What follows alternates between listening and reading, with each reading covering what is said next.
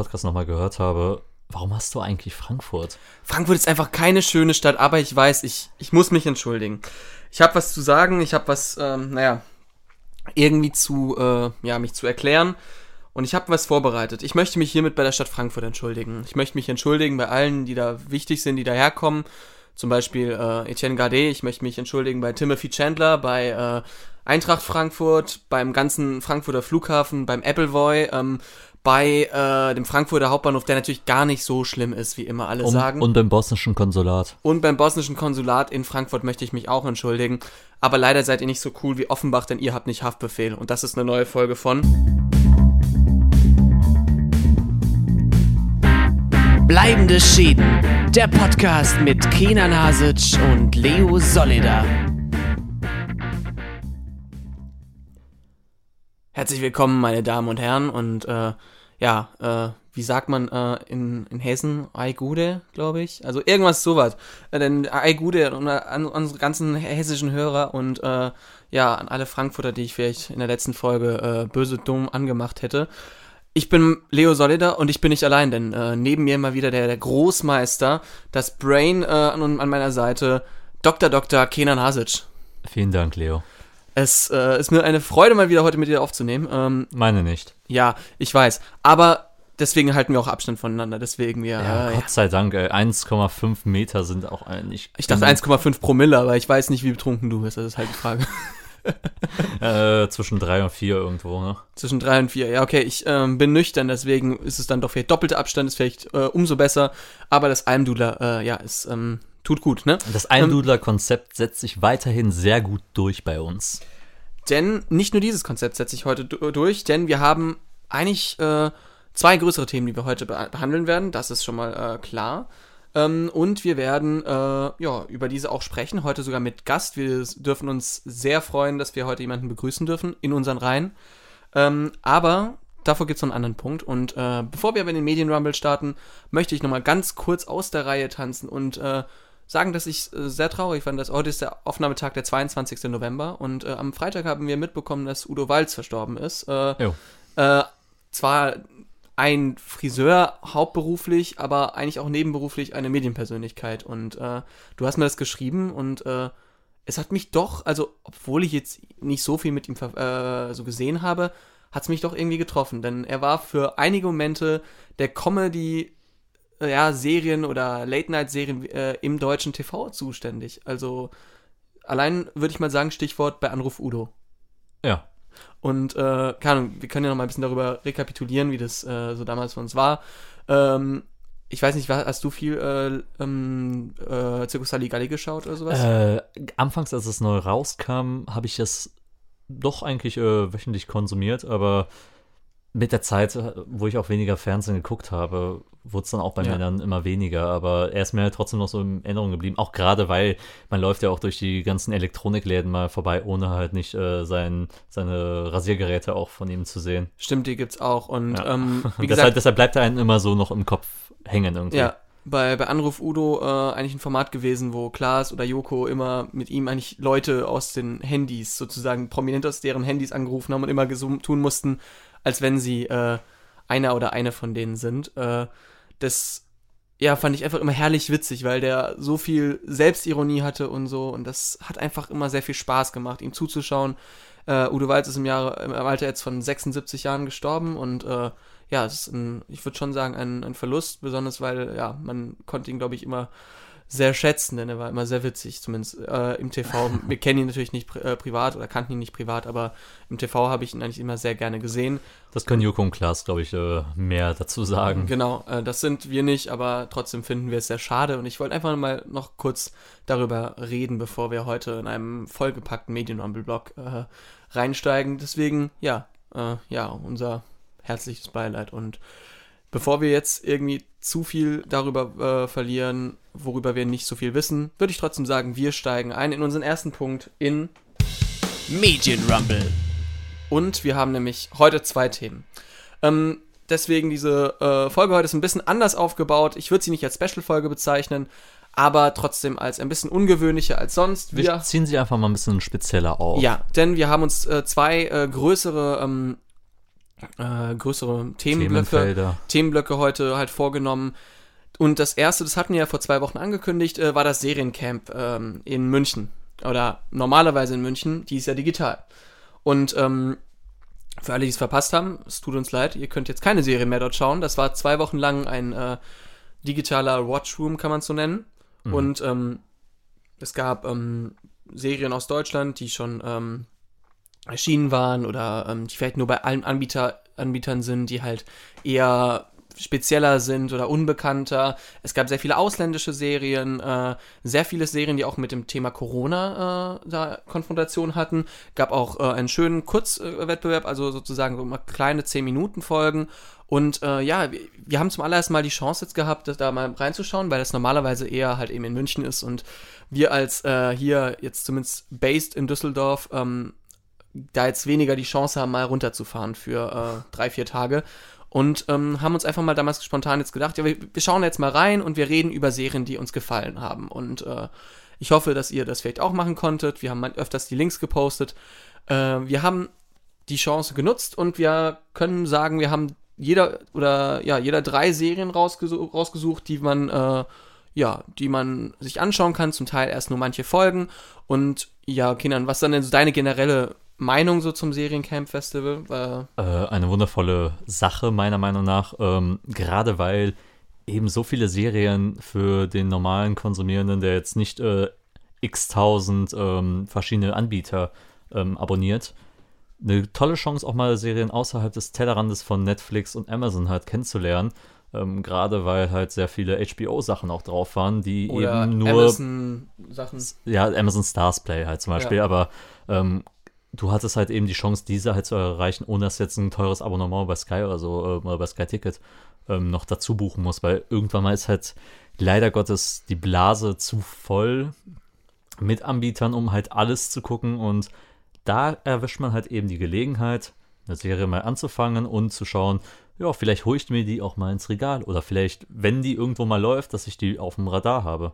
Ja, genau, weil das ist ja auch, ähm, A, das ist einer der beiden Punkte, die ich sehr gut finde, dass man eben dieses, äh, diesen Punkt hat, dass man, ähm, ja, sagen kann, ich schaue mal rein, ich teste eine Serie an, so wie ich es halt normalerweise bei Netflix oder bei Amazon mache, aber halt vielleicht mit Anbietern, die ich weniger kenne, wie zum Beispiel Hulu, äh, das ja äh, nicht wirklich hier gibt, oder ähm, kleineren chinesischen Anbietern. Ähm, und das, der zweite Punkt ist einfach auch, manche Serien haben zum Beispiel noch gar keinen deutschen Start oder gar keinen deutschen Anbieter.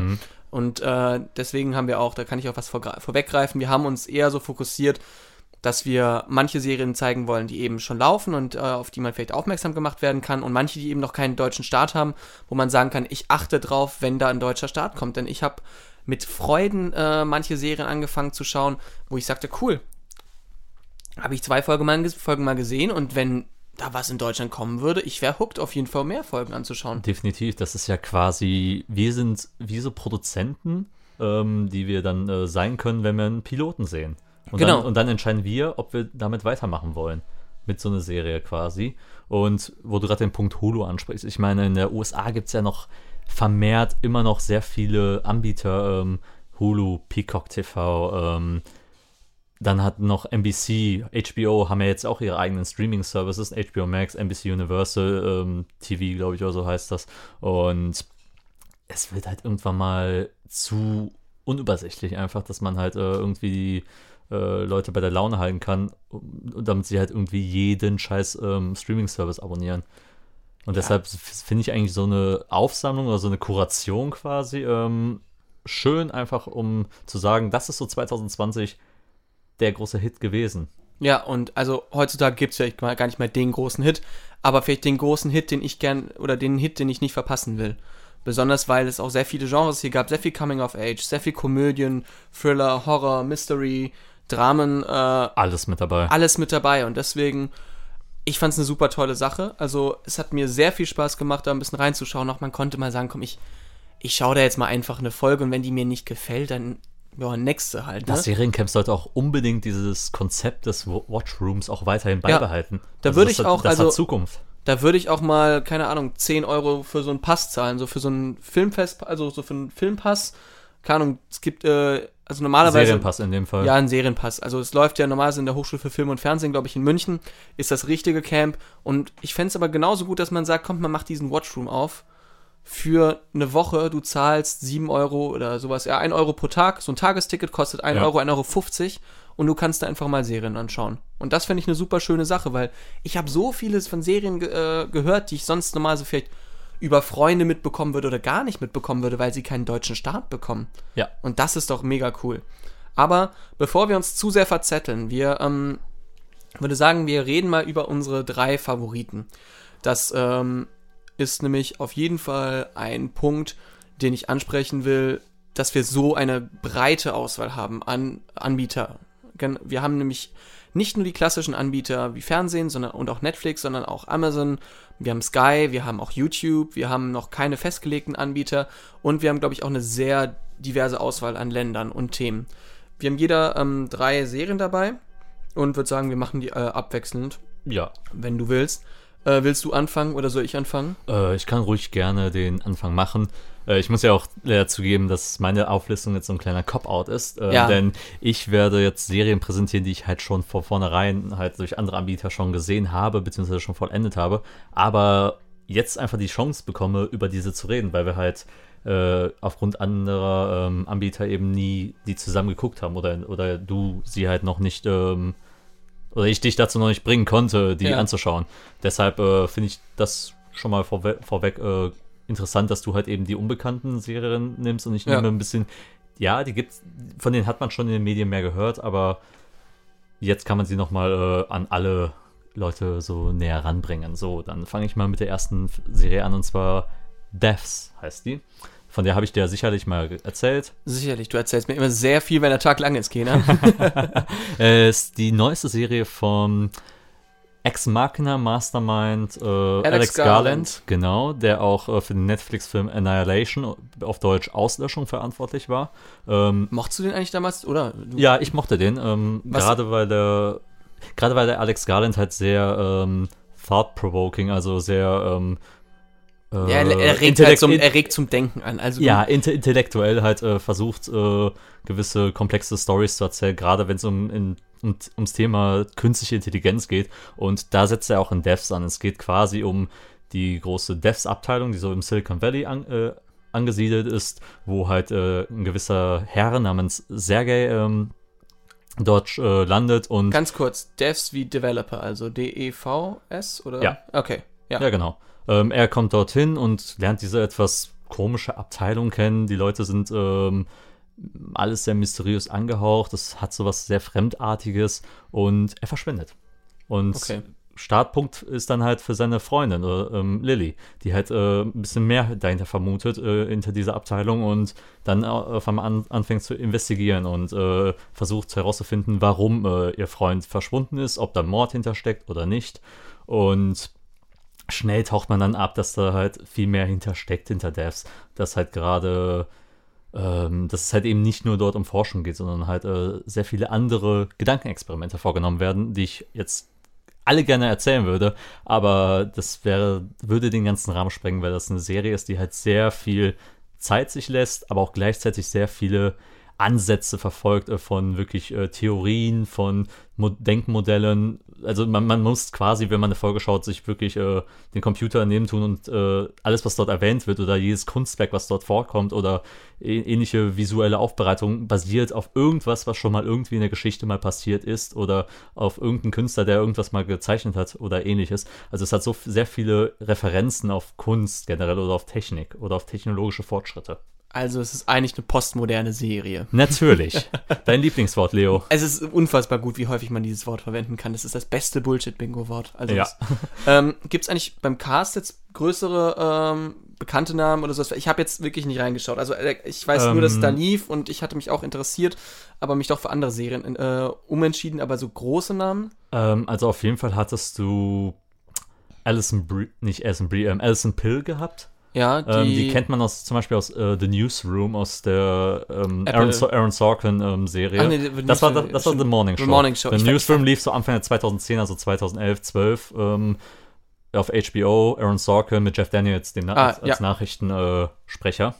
Und ah, wie heißt jetzt nochmal, der, der quasi Anführer der Devs-Abteilung ist Nick Offerman, genau. Nick Offerman, ja. Nick Offerman kennt man ja auch aus, lass mal gucken, Immer gut, wie wir so aus nebenher. Parks and Recreation natürlich. ja. Nick Offerman auch andere Rollen. Äh, natürlich auch 21 Jump Street, Männer, die auf Ziegen starren, Sin City, also auch im Film halt auch schon sehr häufig Nick- unterwegs Nee, Nick. Offerman ist auch dieses eine GIF, was jeder so kennt aus Parks and Recreation mit dem, äh, Ja, mit dem Typen. Also, ja, oder bei 21 Jump Street spielt er halt den Typen, der halt immer diese Verweise bringen muss. Es ist wie beim ersten Mal. Ne? stimmt. Und natürlich, ähm, bei, äh, er spielt auch bei Dings mit, bei, ähm, jetzt wüsste ich es gerne, ne? Das ist, ähm, er spielt bei, äh, bei Bad Times at VL Royale spielt er noch mit. Ah, ja, genau, stimmt, stimmt. Da spielt er doch. Ähm, ah, okay, gut, jetzt, Ja, jetzt, jetzt will ich den Film spoilern, Ja, wenn, ich da, wir- wenn ich da jetzt. Wir, wir äh, spoilern näher nicht, aber er spielt eine sehr wichtige Rolle, würde ich Mhm. mal sagen. Genau. Ja, ähm, aber hier die, Haupt, die Hauptfigur, ähm, Lily, wird gespielt von Sonoya Misono. Sagt mir gar ähm, nichts. Auch eine, ich glaube, es ist auch, ist auch eine komplett unbekannte ähm, Persönlichkeit äh, im Seriengenre noch. Mhm. Ähm, Habe jetzt auch keine großen Verweise von ihr gefunden. Ähm, auf jeden Fall spielen die alle das durch die Bank weg gut und gerade die Serie sieht auch einfach nur wieder wunderschön aus. Du hast so einfach wirklich Shots, wo du dir denkst, ja, das kannst du dir einfach wieder einrahmen in dein Mhm. Zimmer, weil das alles sehr künstlerisch veranlagt ist und wie gesagt, es hat eine sehr große Ruhe, die ausgestrahlt wird und halt auch musikalisch halt sehr viel mit äh, Tech quasi auch gespielt wird. Mhm. Ja, mehr Das kann ich jetzt auch dazu nicht sagen, außer es, es ist acht Folgen lang, es gibt es auf Sky zu sehen und ich meine sogar, dass es als Miniserie angelegt ist.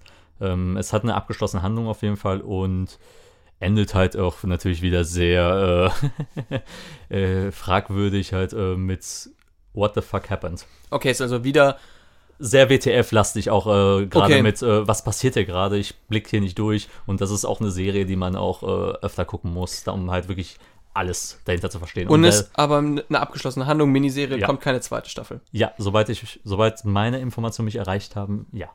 Okay, weil also kamen ja viele Serien, die so wieder abgeschlossenen äh, Handlungen haben, auch zum Beispiel Fargo, vierte Staffel, die wir jetzt noch nicht gesehen haben, äh, aber auch sicher vielleicht noch besprechen werden, weil er lief ja auch beim Seriencamp ein bisschen Genau. äh, ein paar Folgen an, die ja auch immer davon profitieren, dass sie abgeschlossene Handlungen so ein bisschen sind. Also Anthol die ist anthologisch, Ja, anthologisch, aber, ja. aber halt im selben Universum spielt. ja, natürlich, aber Ja. ähm, vielleicht kommt ja was noch in der Richtung. Äh, Genau, gerade Fargo ist ja auch äh, sehr interessant ähm, bezüglich letzter Wochen gewesen, dass er halt nicht mehr auf Netflix anlaufen wird, die vierte Staffel, sondern auf Join. Ja, also das ist auch, ähm, bin ich gespannt. Dann schauen wir endlich mal Fargo mich- gemeinsam. Was mich, was mich aber sehr aufgeregt hat, weil ich habe es eigentlich sehr genossen, die auf Netflix zu konsumieren. Jetzt muss ich mir Join wieder machen. Ja, schaust einfach bei mir durch. Ne? Natürlich. Ähm, und ja, du hast deine erste Serie und ich starte auch mit meiner ersten Serie und ich würde mal sagen, ich starte von dem, ich würde mal sagen, dem unbekanntesten, wobei alle drei unbekannt sind, aber vielleicht dem, dem vielleicht dem außergewöhnlichsten, nämlich einer YouTube-Webserie, wenn man es so nennen will. Du hast auch schon ein, zwei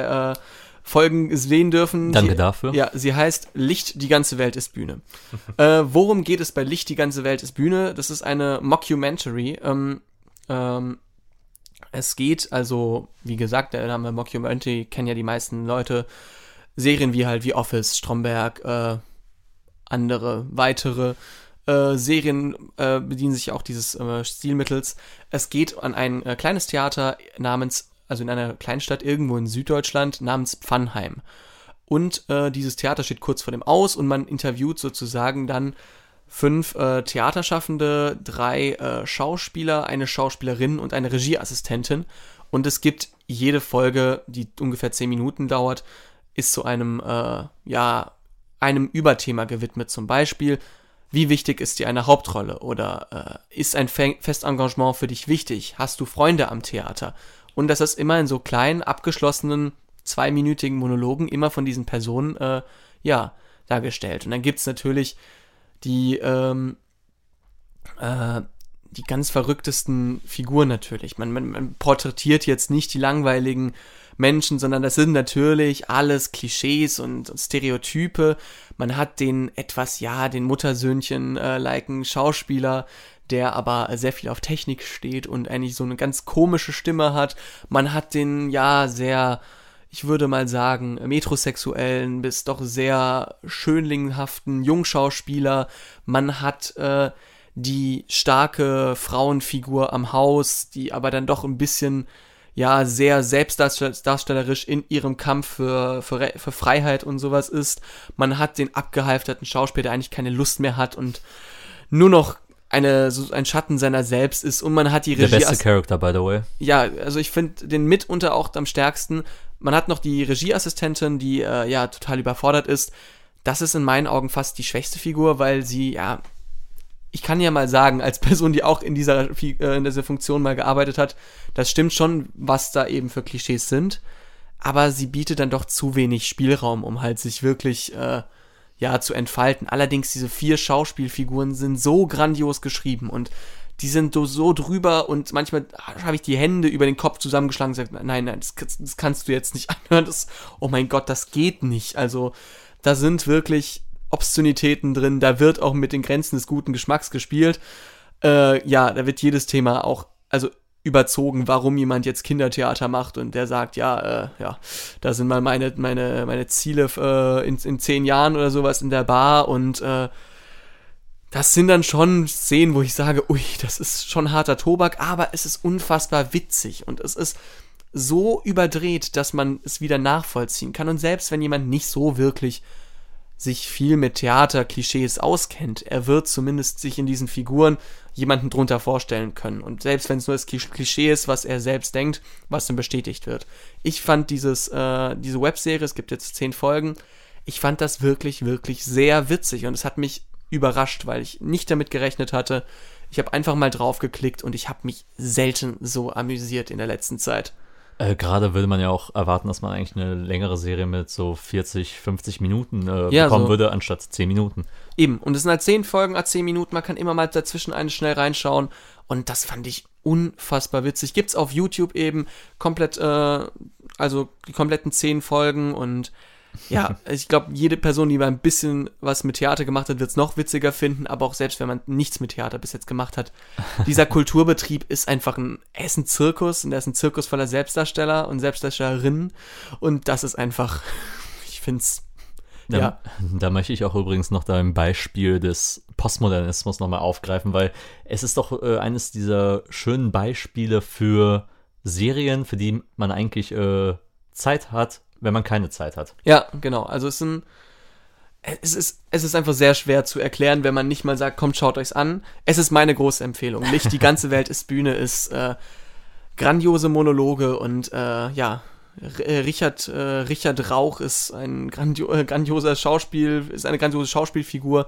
Ich müsste mal wirklich nachschauen, wer da mitspielt. Ist ein eher unbekannter Schauspieler, ist jetzt kein großes Ensemble, kein Christoph Maria Herbst und auch kein Lars Eidinger, der da mitspielt. Das sind eher kleine DarstellerInnen, aber das ist wirklich ein schönes Ensemble und ich würde mir sehr wünschen, wenn es da eine zweite Staffel gibt, weil ja, ich habe mich selten so amüsiert und selbst ich, der jetzt nicht gerade der größte Freund von Komödien ist, äh, konnte sich das Lachen an sehr vielen Stellen nicht verkneifen. Du meinst, du meinst als Mensch ohne Sinn für Humor? Genau, so ist es. ja, sehr schön, Leo. Ähm, ich habe ja auch zwei Folgen, hast du mir ja gezeigt vor ein paar Tagen und ich fand es auch sehr amüsant. Ne? Nicht jedes Segment ist gleich gut, aber es hat durchgängig trotzdem diesen sehr äh, markanten Ton, der einfach es schafft, einen immer so mit dem Kopf äh, auf, äh, mit, also mit dem Kopf gegen die Wand zu schlagen oder, oder ja. man, man, fühlt sich gerade so unwohl dabei, was gerade erzählt wird. Du hast ja gerade das Beispiel mit dem Kindertheater gebracht. Da denkt man sich so, okay, wow, damit hätte ich jetzt nicht gerechnet ja. bei so einer angelegten Webserie. Leute rocken, Leute kommen und gehen, aber Rock'n'Ole bleibt gleich. der, der, der, der hat schon Kult. Äh, der hat. Kult, der, der, der hat schon sehr, sehr viel Kultstatus, muss man schon sagen. Ja. Aber ja, äh, ich gehe nämlich, ich übergebe nämlich wieder an dich, Kenan. Äh, du hast sicher noch was. Komm, überrasch mich. Gib, gib mir was, womit ich noch nicht rechne. Äh, zeig mir mal was. Komm, zeig mir was. Gib mir ein bisschen mehr Persönlichkeit. Warum sollte ich? Ja, äh, komm, ist wichtig. okay, ähm, dann reden wir über die Serie Babylon Berlin. Boring. Nein, ich mag, ich mag Babylon Berlin, aber also ich mag die ersten zwei Staffeln Babylon Berlin. Danach äh, mag ich den Zu Asche zu Staub Song aus der dritten Staffel. Natürlich ja. und äh, alles was mit Christian Friedel. Alles äh, was mit Christian Friedel ist. Natürlich Christian Friedel, ja, äh, als Hamlet, äh, ja, sind wir wieder beim Thema Schauspieler, aber Ja, du, du wolltest, glaube ich, weitergehen. natürlich. nee, äh, meine nächste Serie ist die einzige von den drei Serien, die ich noch nicht abgeschlossen habe, also zumindest die Staffel. Und wir gehen jetzt rüber von Sky zu Amazon Stars Play. Also Stars Play ist ein Channel von Amazon, den man halt noch zusätzlich abonnieren kann gegen äh, eine kleine Summe. Und Weißt du, wie viel es sind? Äh, 5 Euro. Ja, 5 Euro im Monat. Ja, das geht ja noch. Ja, wie gesagt, das habe ich mir jetzt mal für eine Zeit geholt, weil da halt einige sehr interessante Serien dabei sind. Ne? Killing Eve, Normal People und über die Serie, über die ich jetzt rede, The Great. Okay, ja, The Great ähm, wurde, wurde mir auch schon häufiger gesagt, dass ich das anschauen soll. Werde ich auch tun. Aber worum geht's? Äh, es geht um Katharina die Große, die 1761 nach Russland reist, um äh, eine Hochzeit äh, abzu zu absolvieren mit einem gewissen Peter.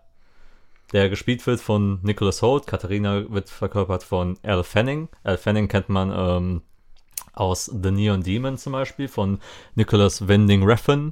Elle Fanning ist die Jüngere, ne? Ja.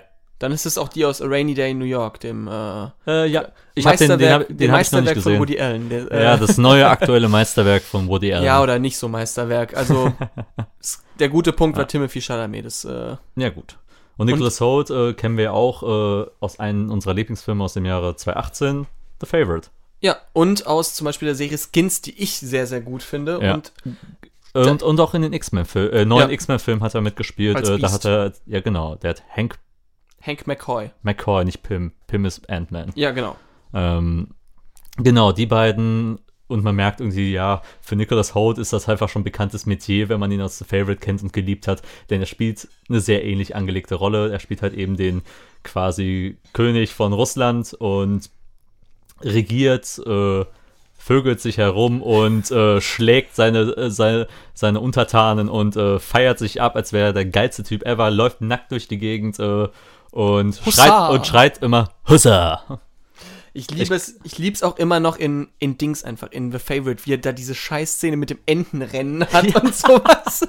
oder, oder, oder, oder wer einfach so nach Macht giert und, das, und so auf die abs- absurdesten Pläne kommt. Und hier verhält er sich halt eben ähnlich. Hat, man hat so immer den Eindruck, äh, er hat gar- gerade gar keine Ahnung, was er überhaupt tut mit, seinem, äh, ganz, mit seiner ganzen Zeit, mit seinem Titel, aber gleichzeitig aber auch diese ganze makabere Art, wie er äh, mit den Leuten umspringt und wie er Macht ausübt, ist halt äh, sehr spannend zu verfolgen. Er ist halt nicht nur lustig, er ist auch sehr brutal einfach. Ähm, und dann hast du mit Al Fannings äh, Katharina halt eben eine sehr äh, interessante, sehr selbstbestimmende Frau, Frau an der Seite, die halt eben auch eben für ein gewisses Ziel zu heiraten natürlich dahin kommt, merkt, dass er ein kompletter Psychopath ist und auf einmal schaut eben, äh, wie sie, wie sie selbst an Macht gelangen kann und wie sie halt ihn auch gegen ihn, seine, seine Macht gegen ihn ausspielen kann. Ähm, Mhm. Indem sie sich halt eben mit den, äh, zum Beispiel mit dem Maiden dort äh, quasi verschwestert in dem Sinne. Den Maiden, also den, den Mägden. Ja, Also ja, einfach den Mägden am, äh, am Hof, ja. genau. Aber ist Nicholas Holt dann schon so ein bisschen der Showstealer, oder? Ähm, Ähm, ich mag beide total, weil die halt beide ähm, sehr over, o- einfach so over the top sind. Und beide liefern sich halt eigentlich so ein Kopf-an-Kopf-Rennen, wer äh, sich noch krasser äh, hingeben kann. okay, also ist halt schon auf Augenhöhe, weil ich, Ja. Es, ist wie, es ist wie bei The Favorite, wo halt eben äh, Emma Stone und Rachel Weisz als sich äh, quasi gegenseitig bekriegen. okay, das klingt eigentlich echt cool. Also ähm, läuft auf Amazon Stars Play und äh, Und ist halt auch wieder eines dieser Beispiele von ähm, historischen Kostümserien oder äh, Kostümmaterial in dem Sinne, was halt sich gar keine Mühe macht, äh, historisch was Akkurates zu erzählen, weil es kommt zum Beispiel einfach auch Schwarze drin vor und man kann sich irgendwie auch denken, äh, ja gut, das gab es wahrscheinlich jetzt nicht so, dass da äh, schwarze Leute in Russland hohe Posten be betitelt haben. nee, aber ich, ich find's cool. Also irgendwie. Und, und, es wird, und die machen auch keinen großen Bohai drauf. Es ist einfach so. Fertig. es Die tauchen auf und es wird nicht auf irgendeine Meta-Art kommentiert. Es steht, es ist einfach so. und wie viele Folgen gibt's bis Äh, jetzt? zehn. Ich habe jetzt acht, glaube ich, gesehen. Acht, neun. Ich glaube, ich bin jetzt bei der neunten, genau. Und ich finde es einfach wirklich todlustig. Ähm, weil es ist einfach makabrer Humor, es ist halt britischer, schwarzer Humor Mhm. und gleichzeitig, es fühlt sich auch so, so eine schöne, dreckige Serie einfach. Du fühlst dich auch einfach irgendwie selber so ein bisschen wie barbarisch, wenn du halt über diese Dinge lachen kannst und hast dann auch nochmal äh, keine Ahnung, hast mal so deinen eigenen Delikt gebrochen, ähm, wenn äh, oder be begangen, weil du halt ähm, dich mal schonungslos auf so eine Serie eingelassen hast. Okay, weil ich, ich weiß noch, wir haben uns sehr gut am- amüsiert damals bei The Favorite, damals, äh, als wir das in Zürich auf dem Filmfest gesehen haben. Ja. Und da habe ich auch wirklich sehr gelacht und vielleicht werde ich mir den auch da anschauen. Also es klingt, so wie du es erzählst, das, das könnte mir gut gefallen. Das, äh, äh, ja, es ist Amazon Stars Play. Ähm, ich ich wollte es mir immer holen wegen äh, The Killing Eve, äh, was du ja Ja. schon gesagt hast. Von Phoebe Waller-Bridge. Phoebe Waller-Bridge, die wir beide nicht erst äh, seit ähm, Fleabag lieben, auch schon ein bisschen davor. So Ja. ich zum, zum Beispiel seit der Serie Crashing. Aber ja, äh, Fleabag einfach auch cool und Killing Eve. Und dann werde ich mir aber auch mal neben Killing Eve auch mal The Great anschauen. Und äh, genauso great äh, sind meine Überleitungen. Und ähm, die nächste Serie, die ich porträtiere, habe ich erst ähm, äh, heute beendet. Es ist, gibt aber auch nur zwei Folgen beim Seriencamp. Und da ist es eine Serie, ich weiß noch nicht, wann und wo die in Deutschland rauskommen wird. Deswegen merkt euch die vor. Äh, sie heißt Christmas on Blood Mountain. Und Christmas on Blood Mountain sind zwei Folgen bis jetzt. Eine dauert knapp 25 Minuten und die zweite dauert so 12. Und wie gesagt, das sind sehr kurze Serien. Und äh, was ich bis jetzt sagen kann, das ist kein großer Spoiler. Es ist ein alter, ähm, alter, reicher Mann, der seine ganze Familie über Weihnachten auf ein Hotel einlädt, um dort Weihnachten zu feiern mit seiner Familie. Und er sagt, ja, äh, ich, ich werde bald sterben und ich bin ja reich und äh, Erbe und so. Und dann tritt langsam dieser ganze Familientross aus so knapp 26 bis 28 Leuten diesen Weg in dieses Hotel äh, an. Also es ist äh, äh, sehr witzig geschrieben, weil also dieses Hotel sieht erstmal so aus oder diese ganze Intro-Szene sieht aus wie das, äh, wie das PlayStation-Spiel Until Dawn. Man hat eine Seilbahn, wo man hochfährt und dieses Hotel sieht aus wie dieses Sanatorium aus Until Dawn. Du weißt nicht genau, was dich erwartet. Ähm, er sagt auch, ja, dieses Hotel hat schon mal bessere Zeiten gesehen und es wirkt wirklich gruselig, dieses Ding. Wie so ein bisschen Adams Family House mäßig und äh, ja, wer sonst jetzt gerade auf den Plot geachtet hat, denkt sich, ja, dieses Jahr kam so ein Film raus, der hatte ähnliche, äh, einen ähnlichen Charakter, nämlich, Kenan welcher? Keine Ahnung. Knives Out. Ach, das hat sie gerade so einfach so ne in Nebensatz mal erwähnt gehabt, ne? G genau, ja, hatte ich gerade im Vorgespräch erwähnt. Ich dachte, du hättest mal aufgepasst, aber äh, Nee, nee. Wie üblich höre ich, dir- hör ich dir nicht zu. Genau. Du hast mich ja ertappt hier. Knives Out, ähm, ähnlich, also wie gesagt, alter Patriarch und so diese ganze Familienclan, das sind halt 15.000 entfernte Cousins und Cousinen. Es gibt dann so den einen, mit, der mit seiner Frau kommt und die sagt, ja, ich, ich singe ja manchmal in Cafés, aber ich bin voll schüchtern zu singen und dann, also darf mich keiner fragen, dass ich singe und dann, dann fragt auch keiner und dann sie so, ja, aber ich darf echt nicht singen, Schatz. Und er so, ja, aber dann, dann sing doch mal. Ah, Nein, du weißt doch, dass mir das doch weht. äh, Ihr, ihr müsst übrigens ist. gerade gerade mal erleben, wie hier ähm, Leo Solle da gestikuliert und die Mimik auch Ja, gleichzeitig das ist- dazu anpasst, ist es äh, eine Es wahre ist- Wonne. es ist ein, es ist ein Laienschauspiel. Aber ja, äh, solche Figuren gibt's, dann hast du irgendwie den ultra witzigen, äh, immer auf Jokes ausgelegten Cousin, dann hast du die äh, alte Tante, die sich um ihren 25-jährigen Sohn immer noch kümmert, als wäre er ein dreijähriges Kind, dass äh, die Luftfeuchtigkeit, ja, die Luftfeuchtigkeit darf nicht so hoch sein und immer nur eine Nuss auf einmal essen und äh, äh, äh, währenddessen stehen bleiben. Und in diese äh, weirde Familie bekommt man einen Einblick, denn es kommt in ein, einer, einer der Figuren ist, er sagt, er ist Polizist. Ähm, in Wahrheit arbeitet er in den Archiven bei der Polizei und äh, ja, er kommt dahin und die andere Figur, äh, auch aus der Familie, arbeitet sozusagen als Sendungsverfolgerin bei der Post. Und ähm, somit diese beiden Fig einzigen Figuren, die wirklich so etwas wie ein, naja, einen Hintergrund haben bei der, äh, bei Ermittlungen und sowas, merken dann am Abend, nachdem der Patriarch äh, zum Schlafen gegangen ist, nicht der Patriarch stirbt, sondern sein äh, Testamentsvollstrecker, der das Testament ähm, aufgeschrieben hatte, dass alle, die bis zum 24. Also das geht statt am 1. Dezember und alle, die bis zum 24. Dezember da bleiben, die dürfen dann das, äh, das Erbe haben oder einen Teil vom Erbe. Okay. Und der Testamentsvollstrecker stirbt am ersten Abend.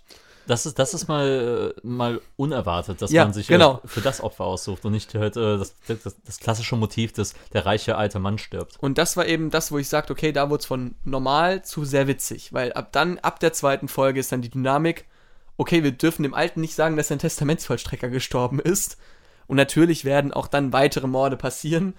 Und es bleibt die weitere Aufgabe der Leute immer, ja, wir müssen aber trotzdem auch für das Erbe dafür sorgen, deswegen darf niemand mitbekommen, dass Menschen sterben. Und das ist auch das Schöne, dass so viele Figuren einfach in diesem Hotel sind, nämlich so knapp an die 30, dass man immer sagen kann, ja, die ist heimgefahren oder die kann nicht mehr. Und das ist sehr, es hat einen sehr starken schwarzen Humor, ist, glaube ich, entweder aus Norwegen oder aus Dänemark, also ein Teil der Familie kommt aus Dänemark, ein Teil der Familie aus Norwegen. Ich konnte jetzt die Sprache nicht ganz identifizieren.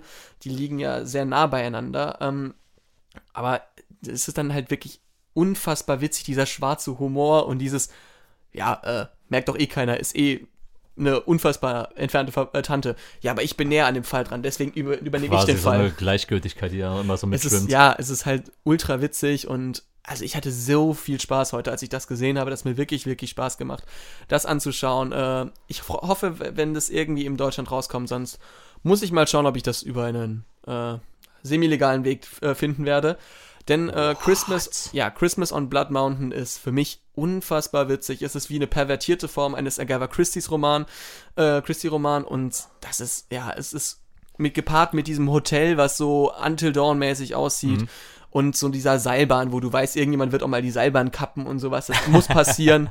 also da hatte ich sehr viel Spaß dabei. Also auch eine Serie, die sehr mit den Erwartungen gerade des Ja. Genres spielt, wie es halt auch Knives, Out getan ja, hat. genau. Also da war ich wirklich, ich fand's Mhm. echt witzig. Magst du Agatha Christie? Ja, unfassbar. Also ich bin großer Fan von solchen Whodunit-Fällen. Ja. Also auch die Mausefall ist für mich eins der, der schönsten Theaterstücke, die es gibt. Also, ich habe bisher nur Mord im Orient Express von ihr vor ein paar Jahren gelesen und war dann sehr enttäuscht, als ich dann die Neuverfilmung darüber gesehen habe. Ja, und die ich mir ist nicht dachte, so gut. geil, du hast ja, äh, geil, Kenneth Branagh, du hast den scheiß Roman nicht verstanden. heißt nicht Brenner? Brenner, Branagh, Branagh? Branagh. Der Typ, der in Tenet mitspielt halt. genau, der, der ein paar immer gern Russen spielt. Obwohl es Schotte oder Ire ist, irgendwas von beiden. Irgendwas. Naja, egal. Ähm, aber ja, das war äh, mein zweiter Tipp. Äh, Christmas on Blood Mountain. Ich hoffe, dass einfach irgendwo rauskommt. Aber Kenan, beende die große, heilige Top 3. Ja, denn ich komme zu der wahrscheinlich Serie, die aktueller vielleicht vom Them Thema nicht sein könnte. Während wir jetzt äh, in der ersten Serie Tech behandelt haben, dann ein bisschen so ins fiktive 18. Jahrhundert gereist sind, geht es hier jetzt um ein sehr hartes Thema. Und zwar in der Serie I May Destroy You. Äh, eine Serie, die ich. Ich habe diesen Titel verstanden. äh, ja. Äh, eine Serie, die ich dir, glaube ich, schon länger au äh, auf angedreht habe Ja. und du sie, glaube ich, immer noch nicht geguckt hast. Ja. Ähm, kannst auch nochmal bejahen, dass du ein riesen Arsch bist. Ähm, ich verweigere meine Aussage. Zu Recht, also Klappe halten. Nein, ähm, I May Destroy You, harter Tobak, wie ich ja schon sagte, denn es geht nämlich um die Figur Arabella, gespielt von Micha Michaela Cole, die aus Großbritannien ist und die Serie selber äh, erschaffen hat, produziert hat, die Hauptrolle spielt und auch das Drehbuch schreibt. Krass, also, also eine One-Woman-Show. Äh, Quasi, also es gibt, äh, viele andere Charaktere spielen mit, aber sie ist halt hauptverantwortlich für die Serie, weil sie halt ein bisschen auf ihre eigenen äh, Erfahrungen natürlich mit dem Thema äh, spielen. Und es ist eine Pro- äh, Co-Produktion zwischen HBO und BBC Mhm. und läuft auch auf Sky. Ähm, auch, glaube ich, ähm, wie viele Folgen waren das jetzt am Ende? Zwölf, glaube ich, gab es am Ende. Und die Serie handelt nämlich von Arabella, die halt in London ähm, eine Autorin ist und auch gerne mal den, diesen Drang zum Feiern äh, ähm, gerne auslebt, geht äh, ist abends aus und wacht dann eines, na, nach, äh, eines Nachts irgendwo auf, merkt, sie hat keine Erinnerung dran und schnell wird klar, sie wurde, ihr wurde irgendwas ins Getränk gemischt und muss sich mit diesem Thema dann auseinandersetzen und sucht natürlich, ähm, will, würde gerne erfahren, wer es war, wie es alles passiert ist, versucht diese Nacht äh, zu rekonstruieren Mhm. und muss quasi mit diesem traumatischen Erlebnis dann irgendwie ihren Alltag äh, weiter bestimmen. Währenddessen merkt sie dann selbst, wie oft eigentlich immer irgendwie eine Art von fehlender Konsens irgendwie in ihrem Leben schon vorher geherrscht hat, irgendwie bei Begegnungen, gerade mit Männern und Frauen. Und das ist halt eben das große, große Thema. Was ist Konsens? Ähm, Okay. Gerade wenn es um Sexualität geht und gerade mit äh, Flirterei, Sex selbst, werden halt die Themen angeschnitten. Sei es, sei es halt zum Beispiel, wie- was, was, äh, wie strafbar ist es, ähm, wenn man beim Sex äh, unwissentlich halt ein Kondom zum Beispiel abzieht und dann auf einmal aus dem, äh, Sozusagen Ste- Stealthing heißt Stealthing das ist ja. ja. genau ist der Fachbegriff dafür und ist ja auch in Deutschland halt gerade ein Thema, wo sich halt verschiedene Gerichte aus Bundesländern streiten, ob das halt jetzt wirklich ein, ein äh, Delikt ist oder nicht. Äh, Ja. In Kiel gab es ja, glaube ich, die Geschichte, dass halt äh, der Mann trotz, äh, auch wenn es zugegeben hat, das getan zu haben, straffrei äh, davongekommen ist. In anderen Bundesländern Ländern ist das, glaube ich, halt äh, ein Delikt und da wurden auch die Leute verurteilt. Okay, also es geht, das große Überthema können wir bei dieser Serie sagen, eher so, also die Grenzen zu finden, die ethischen, moralischen Grenzen von Konsens und Ja. was ist Konsens und wann ist es eben nicht und wie ist es Konsens eigentlich. Also sehr, sehr spannende Serie, weil, Ja, genau, weil das halt eben auch viel mit äh, quasi toxischem Verhalten zu tun hat. Sei es halt innerhalb eines Freundeskreises. Wie gehen, wie gehen äh, quasi äh, queere Leute damit um? Also wenn jemand homosexuell ist und zum Beispiel das gegenüber einer Frau verschweigt und mit ihr schläft. Was, was passiert da? Wie, wie ist das aufzufassen? Und auch gerade sehr selbstreflexiv ist die Serie auch, weil äh, die Figur Arabella halt sich jedes Mal äh, die Frage stellen muss, wann ist etwas halt äh, angebracht und was nicht. Und das macht die Serie so spannend und das macht auch das Thema halt auch, äh, finde ich halt auch so greifbar, weil man halt eben ne- die, die nächste Erfahrung halt äh, darstellt. Und wirklich auch in wirklich ähm, vieler, vielschichtiger Hinsicht. Also es ist halt nicht nur immer ein das Thema, dass mir jemand das Getränk, äh, was ins Getränk gemischt hat und mich quasi vergewaltigt hat, sondern ähm, auf verschiedene Art und Weisen. auch Art, auf Art, Art und viel größeren und kleineren Art, Ebenen. Art, Art und Weisen, die man eigentlich nicht äh, mit, mitbekommen würde oder man es nicht merken würde und man jahrelang damit eigentlich quasi rumläuft und vielleicht eigentlich gerade nicht merkt, dass man selbst vielleicht mal irgendwo mal Opfer von, so, von sexueller ähm, Übergriffigkeit war oder dass man selbst Täter war. Gerade, gerade halt, äh, ist es halt nicht nur eine Serie für Frauen, die sich mit sowas auseinandersetzen, weil natürlich der, Groß, der Großteil von Frauen ist halt eben betroffen davon, sondern auch als Mann äh, kannst du darüber reflektieren und sich äh, gerne mal die Frage stellen, war ich denn irgendwo in der Situation mal ähnlich? Ja, also es geht auch, du hast ja auch gesagt, ähm, Männer, Frauen, also auch in einen queeren äh, Beziehungen auch wieder Ja. dann, also es ist in jeder Weise, also, also nicht nur, also das will ich ja auch gar nicht runterspielen, aber dieses halt, dieses klassische Ding halt eben Mann-Frau-Beziehung, auch Frau-Frau-Beziehung, also Ja. es ist halt sehr viele, sehr viele Ebenen. Es klingt eigentlich sehr spannend und äh, ist jetzt auch abgeschlossen. Also, äh, Ähm, das weiß ich jetzt, glaube ich, gar nicht, ob das als Miniserie ausgelegt ist. Das müsste ich nochmal recherchieren. Aber ich meine, äh, das hat sich für mich sehr abgeschlossen angefühlt. Also ich kann mir vorstellen, dass da natürlich noch eine zweite äh, Staffel kommt und vielleicht ein anderes Thema äh, erzählt wird. Aber grundsätzlich das Konzept und die Geschichte von Arabella wird halt eben sehr abgeschlossen. okay, also es ist halt, wie viele Folgen sind es nochmal? Zwölfen waren das, meine ich. Okay, dann, äh, ja, das klingt eigentlich echt nach einer spannenden. Also, vielleicht bin ich da mit der Ignoranz hingegangen, dass du mir so viele Sachen immer empfiehlst, dass ich nicht einfach nicht hinterherkomme.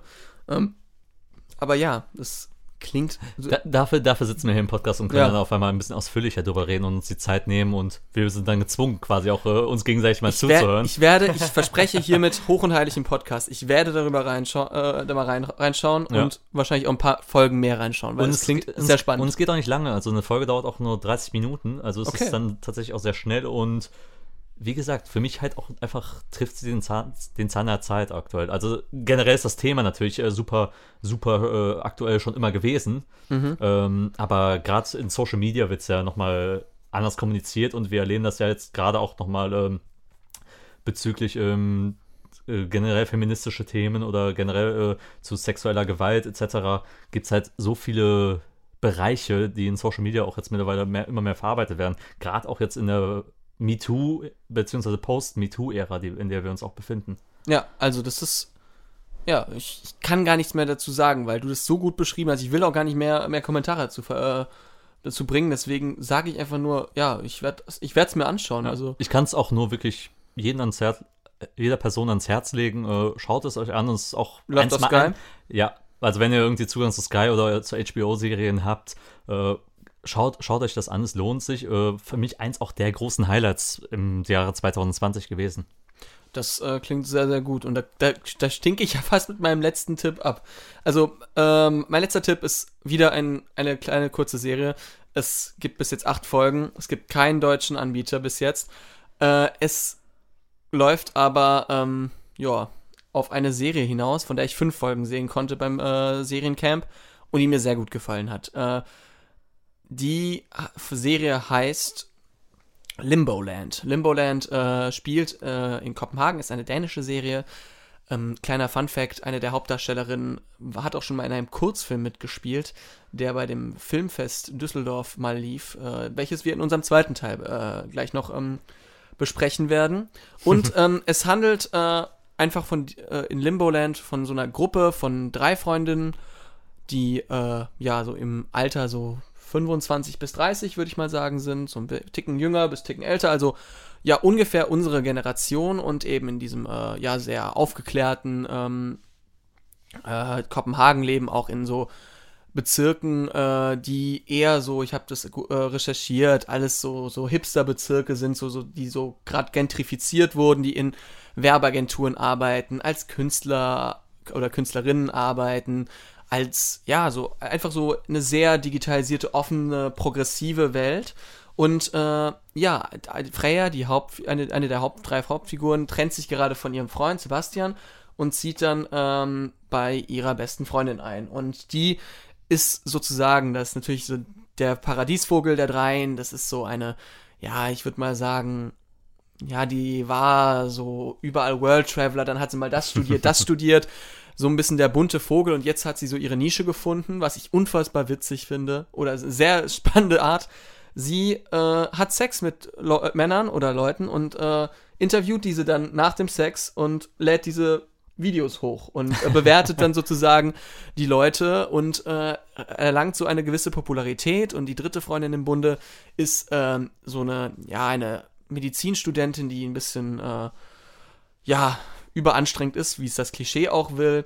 Und diese, man begleitet einfach diese drei jungen Frauen äh, in ihrem Leben, bei eben Sex, äh, Beziehungsproblemen, äh, ja, Problemen untereinander in Freundschaften, wie gehe ich mit anderen Leuten um, wie gehe ich mit den Geheimnissen anderer Leute um, wie gehe ich damit um, als junger Mensch irgendwie in einer Stadt zu leben. Also es geht vielleicht sehr nicht in diese Sex in the City Richtung, wo die auch ein bisschen älter sind schon, sondern eher damals wenn ich, ich habe mal ein paar Folgen gesehen, ich weiß nicht, ob es so immer ging, aber so in Richtung Girls damals mit, mit Lena uh, Dunham ja. so ein bisschen.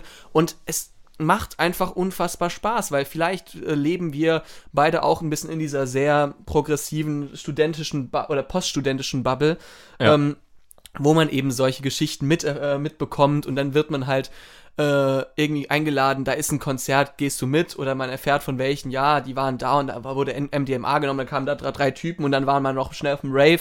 Also das ist ja schon eine Perspektive aus einer Stadt und das äh, können wir uns vielleicht mit gut identifizieren, zumindest mit diesen Geschichten, die dort erzählt werden und auch diese sehr kreative, geisteswissenschaftliche Bubble ist halt da mhm. schon sehr gut angehaucht und ich finde diese ja, ich finde diese Farbkombinationen auch, ähm, die Seriengestaltung unfassbar schön und es ist eine sehr, es ist eine kleine Serie, die einfach mit aus kleinen Lebensgeschichten sehr schöne, äh, sehr schöne Momente zaubert. Ähm, also steht quasi dieses Limbo, in dem sie sich befindet, ist quasi dieses äh, der Balanceakt zwischen halt eben dem Leben, Leben. ähm, im, also im Strukt das strukturelle Leben und quasi so ein bisschen dieses äh, dieses Lotterleben, auf, dieses aufgebrochene, ähm, ich bin jemand anders, als ich in der, äh, quasi privat im also im Privaten bin ich anders als im Büro zum Beispiel. Ja, oder halt, die, oder halt dieses Limbo-Leben zwischen halt, ja, gerade noch sehr studentisch und dann will äh, man vielleicht der, der Partner oder die Partnerin zusammenziehen und man hat ja, Angst davor. Zwischen, zwischen auch so erwachsen werden und immer noch hier sein, die Jugendhaftigkeit genau, äh, eben. behalten. Dieses, äh, ich würde mal sagen, so Mit-20er, End-20er äh, äh, Syndrom, würde ich mal sagen. so dieses Millennial-Problem, was man ja, jetzt aktuell hat. Genau, und da muss ich sagen, da machen die, besonders die drei Hauptfiguren, die drei äh, Schauspielerinnen, einen unfassbar guten Job. Äh, kann ich nur ans Herz legen. Ich bin ja generell ein Fan von, äh, ja, würde man sagen, skandinavischen Filmen und Serien. Also, äh, wir haben da auch einen Film, nämlich für Guilty aus Dänemark, den wir damals sehr gern mochten. Ich und wir haben ja letztens, äh, habe ich ja noch über das Filmfest Colonia noch genau. über ähm, Another Round geredet, der genau, auch aus der, Dänemark kommt. Der, den gab es ja auch und äh, ja, gibt genug ja Erfolgsserien in den letzten Jahren, die ja auch ja. äh, äh, damals. Der ist, ja übrigens jetzt auch Oscar-Kandidat für Dänemark übrigens. Genau. Ähm, und ja, sonst ja einfach, es gibt es sehr viel skandinavische Serien. Ich Skandinavien, su, su, äh, super Filmländer, finde ich. Die hauen jedes, ja. jedes, Jahr oder alle paar Jahre mal immer ein paar Meisterwerke auch raus. Gerade Dänemark oder wenn man sich ja noch so diese ganzen ähm, Stieg Larsson-Sachen ähm, ja. anguckt, also Verblendung, ähm, die Originalserie. Ja, oder auch zum Beispiel, ähm, was damals vielleicht für die etwas jüngere Generation noch war, aber äh, worauf ich aufmerksam geworden bin, dann äh, gemacht wurde damals vor drei, vier Jahren, damals die Serie Scam, die äh, ja auch so sehr populär erfolgreich war, in Deutschland dann auch mit äh, Druck damals ein eigenes Remake bekommen hat. Also sehr gut, sehr schöne, sehr schöne skandinavische Filmszene. Ich habe bis jetzt zu wenig davon äh, alles gesehen, auch, aber alles, was ich da gesehen habe, hat, mich, hat mir immer sehr viel Spaß gemacht. Auch bei Filmen eben aus dem, äh, ja, aus dem Filmfest Düsseldorf, wo ich gleich direkt den Übergang mache, denn Wow. wir haben äh, ein Interview aufgenommen ähm, mit einer äh, Person, die sehr wichtig ist im äh, Filmfest Düsseldorf, nämlich einer äh, der drei Vorstandspersonen dieses Jahr, nämlich äh, der Paula. Und ähm, gleich was werdet ihr das hören. Wir haben dieses Interview aufgenommen und äh, schneiden das gleich rein. Und dann äh, werdet ihr auch dort verabschiedet. Äh, und deswegen wünschen wir euch jetzt schon mal viel Spaß mit dem Interview und ja, danke fürs Zuhören. So, da sind wir schon wieder heute jetzt, wie gesagt, schon angekündigt von mir selbst. Danke nochmal an, mich selbst. Äh, mit Gast, denn wir sind heute nicht allein, um über das Filmfest Düsseldorf zu reden. Wir haben nämlich die Paula da. Paula, äh, sehr schön, dich da zu haben. Hallo. Genau. Äh, wir sind sehr froh, dass wir dich da haben können. Wir kennen uns ja auch schon seit letztem Jahr. Wir haben auch nämlich schon gemeinsam beim Filmfest zusammengearbeitet und deswegen haben wir uns sehr gefreut, als du uns dazu gesagt hast, dass du sagst, ja, okay, ich rede mal mit euch über das Filmfest. Ja, was für eine Entwicklung. Paula noch mit uns im Team im Filmfest Akquise gewesen und jetzt ist sie selber Vorständin gewesen. Ja, Genau. ganz genau. Äh, wir wollen mal ganz kurz noch äh, starten, so auch für unsere HörerInnen, die halt nicht wissen, was das Filmfest ist. Wir haben sehr viel Stories darüber gemacht auf Instagram Ja, und ihr habt uns ja alle, glaube ich, sehr gut äh, wahrgenommen, hoffentlich. Ja. Den Insta-Live-Feed äh, hoffentlich auch mitbekommen. Und ja, ich, wir, wir möchten übrigens noch klarstellen, wir trinken nicht immer Alkohol. nein, wir äh, trinken auch meistens Almdudler Mate Guarana, das wissen ja die meistens. Oder Ja. Acai Lemongrass. Hashtag Werbung wegen Markennennung. Also ihr könnt uns auch gerne sponsern. Das, Erste, äh, erste Frage, gefällt dir der Almdude? Ich habe gerade schon gesagt, Gott schmeckt das schön schrecklich. genau. Also es, ist, es ist herrlich disgusting irgendwie. Irgendwie, ich weiß, ich kann mich noch nicht so ganz entscheiden, aber ich mag es irgendwie. Genauso wie in unserem Podcast halt. Also, äh, eben. Aber ja, äh, für die, die das Filmfest nicht kennen, ich glaube, wir können das auch gut erklären, aber ich denke mal, du weißt da am besten, denn du warst dieses Jahr noch aktiv dabei. Vielleicht kannst du da ein, zwei Worte noch darüber verlieren. Ja, Ja, so als Zusammenfassung. Also das Filmfest ist ein Kurzfilmwettbewerb. Zwischen 3 und 30 Minuten kriegen wir alles Mögliche an Kurzfilmen eingereicht aus der ganzen Welt. Wir sind ein Projekt der Heinrich-Heine-Universität, beziehungsweise unseres Studiengangs der Heinrich-Heine-Universität, der Medienkulturwissenschaften. Und wir existieren seit 2003 und wachsen jedes Jahr. Wir finden zwei Tage in der Uni statt, einen Tag im Filmmuseum und ja, eigentlich ein sehr spaßiges Festival mit ganz viel, ganz viel schönem Programm. ja, die ist ja leider nicht äh, im Filmmuseum, auch nicht Ja. in der Uni, ne? Da Ganz genau. Wobei in der Uni ja schon, aber Dieses, halt. Ja. dieses Jahr gab es halt einen kleinen Twist, ne? Ähm, weil eben Ganz- ganz Corona. klein. Ja, Co Co Corona kam halt so ein bisschen in den Weg und da würde ich eigentlich gerne schon mal von dir direkt einfach mal drauf losfragen. Wie war es eigentlich so jetzt diesen Moment ähm, erhalten zu haben? Ja, wir müssen digital umsteigen, weil ihr, ihr habt euch sicherlich äh, die ganze, das ganze Jahr lang erstmal vorbereitet, dass es irgendwie ähm, safe ähm, präsentisch stattfinden kann. Äh, tatsächlich nicht, nein. Nee? Also wir haben, äh, wir sind tatsächlich sehr früh schon zweigleisig gefahren, beziehungsweise mehrgleisig. Wir hatten uns relativ früh schon darauf vorbereitet, dadurch, dass Corona auch so überraschend kam, äh, dass es gut sein kann, dass wir nicht stattfinden können. Und äh, ja, deswegen war da alles Mögliche an Plan Bs, Plan Cs, Plan Zs entstanden, Mhm. was irgendwie ging. Und im Endeffekt war es eigentlich nur noch umstellen dann, als es dann vor ein paar Wochen klar war, dass es echt nicht geht. Okay, ähm, wann hat es dann quasi wirklich angefangen, wo ihr dann gesagt habt, okay Leute, wir fokussieren uns nur erstmal darauf? Das tatsächlich sehr, sehr spät. Also wir sind sehr, sehr lange zweigleisig gefahren. Ähm, ich glaube, das war dann letztendlich, als äh, wirklich gesagt wurde, okay, der zweite Lockdown kommt. Also ich glaube, ziemlich genau drei Wochen vorm Filmfest. Oh, okay. Okay, also das ist Ja. wirklich dann dieses letzte Krallen sozusagen an, Ja, an die genau. Hoffnung, weil äh, ihr Ja. hattet sicherlich auch andere Locations, du hast mir auch mal im Privaten gesagt, dass ihr da schon was hattet und äh, Ja, genau. Also Ja. Wir, wir haben quasi ständig umgeplant, haben uns genau auf äh, die neuen Einschränkungen immer eingelassen und da immer wieder dran geschraubt, aber hatten natürlich diesen kompletten Online-Plan immer im Hinterkopf. Und äh, ja, drei Wochen war es dann vorm Filmfest, als es wirklich hieß, okay, no way, das geht gar nicht, das müssen wir komplett umstellen. Mhm. Ähm, beim Filmfest, das Filmfest lebt ja mal eigentlich quasi davon, dass es halt durch Sponsoring fi- finanziert wird und Mhm. ähm, durch Förderungen von Stiftungen. Wie war es auf einmal so ähm, mit, mit der Kommunikation zwischen den ähm, Sponsor, Sponsoren, die eigentlich sonst immer jedes Jahr dabei sind? sind sie abgesprungen oder sind sie, haben sie sich trotzdem irgendwie noch unterstützt für die, für die Möglichkeit, dass es halt stattfinden kann? Auch teils, teils eigentlich. Also ähm, natürlich kommt es immer so ein bisschen drauf an. Manche Sachen machen mehr, manche machen sehr weniger Sinn. Wir hatten zum Beispiel äh, Anfang des Jahres eingedacht, dass wir mal so diesen ganzen, äh, diesem ganzen Öko-Hype so ein bisschen mitfahren wollen, beziehungsweise das alles ein bisschen nachhaltiger machen wollen, dass wir nicht so viel Müllverbrauch haben und so weiter. Und da schon mehrere Sponsoren irgendwie an Land gezogen gehabt, äh, was das angeht, was natürlich überhaupt keinen Sinn macht, wenn wir keine Präsenzveranstaltung haben. Ja, klar.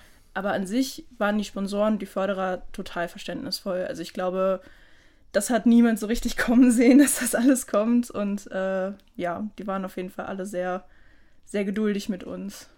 Also ich, ich erinnere mich halt auch noch so, ähm, was das für, für viele Kulturbetriebe war natürlich, äh, so, Mhm. so eine Einschränkung. Und wir, also ich spreche jetzt mal noch als wir, als Mitglieder eines äh, eingetragenen Vereins, was das Filmfest ja auch ist. Ihr seid Äh, dabei. Ja, wir im, sind, im, sind im dabei. Geiste seid ihr Im immer dabei. dabei.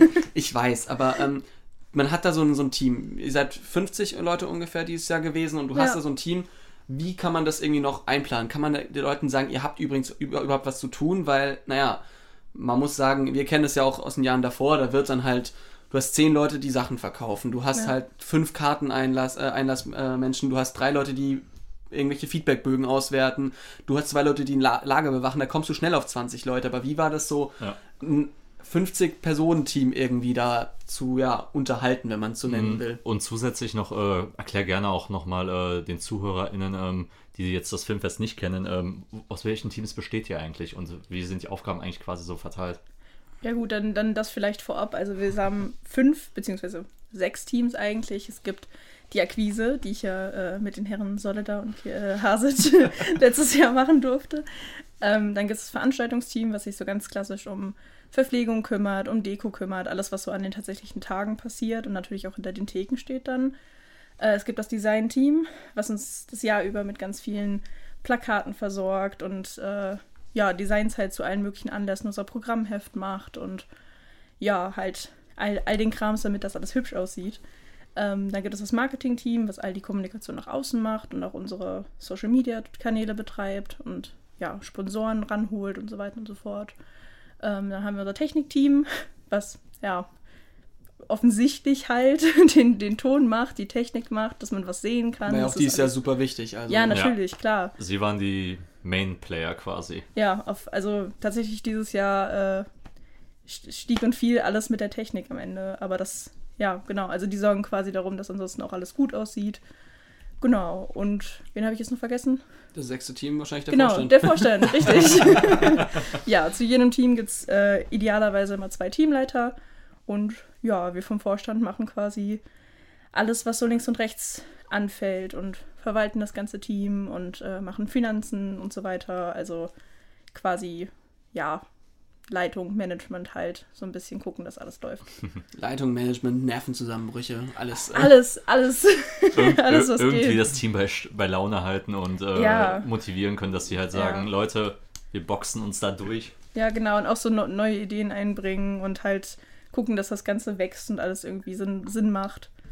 Aber ja. wie unterhält man dann eben so Ja, 50 genau. Leute dann? Das ist, äh, Ähm, also ich muss sagen, das war ein ganz schönes Kunststück dieses Jahr, weil wir halt gucken mussten, auf der einen Seite, ähm, natürlich, wenn sich das ganze Team das ganze Jahr darauf vorbereitet, äh, für- auf diese Tage, ist es schon wichtig, dass die auf jeden Fall alle was machen.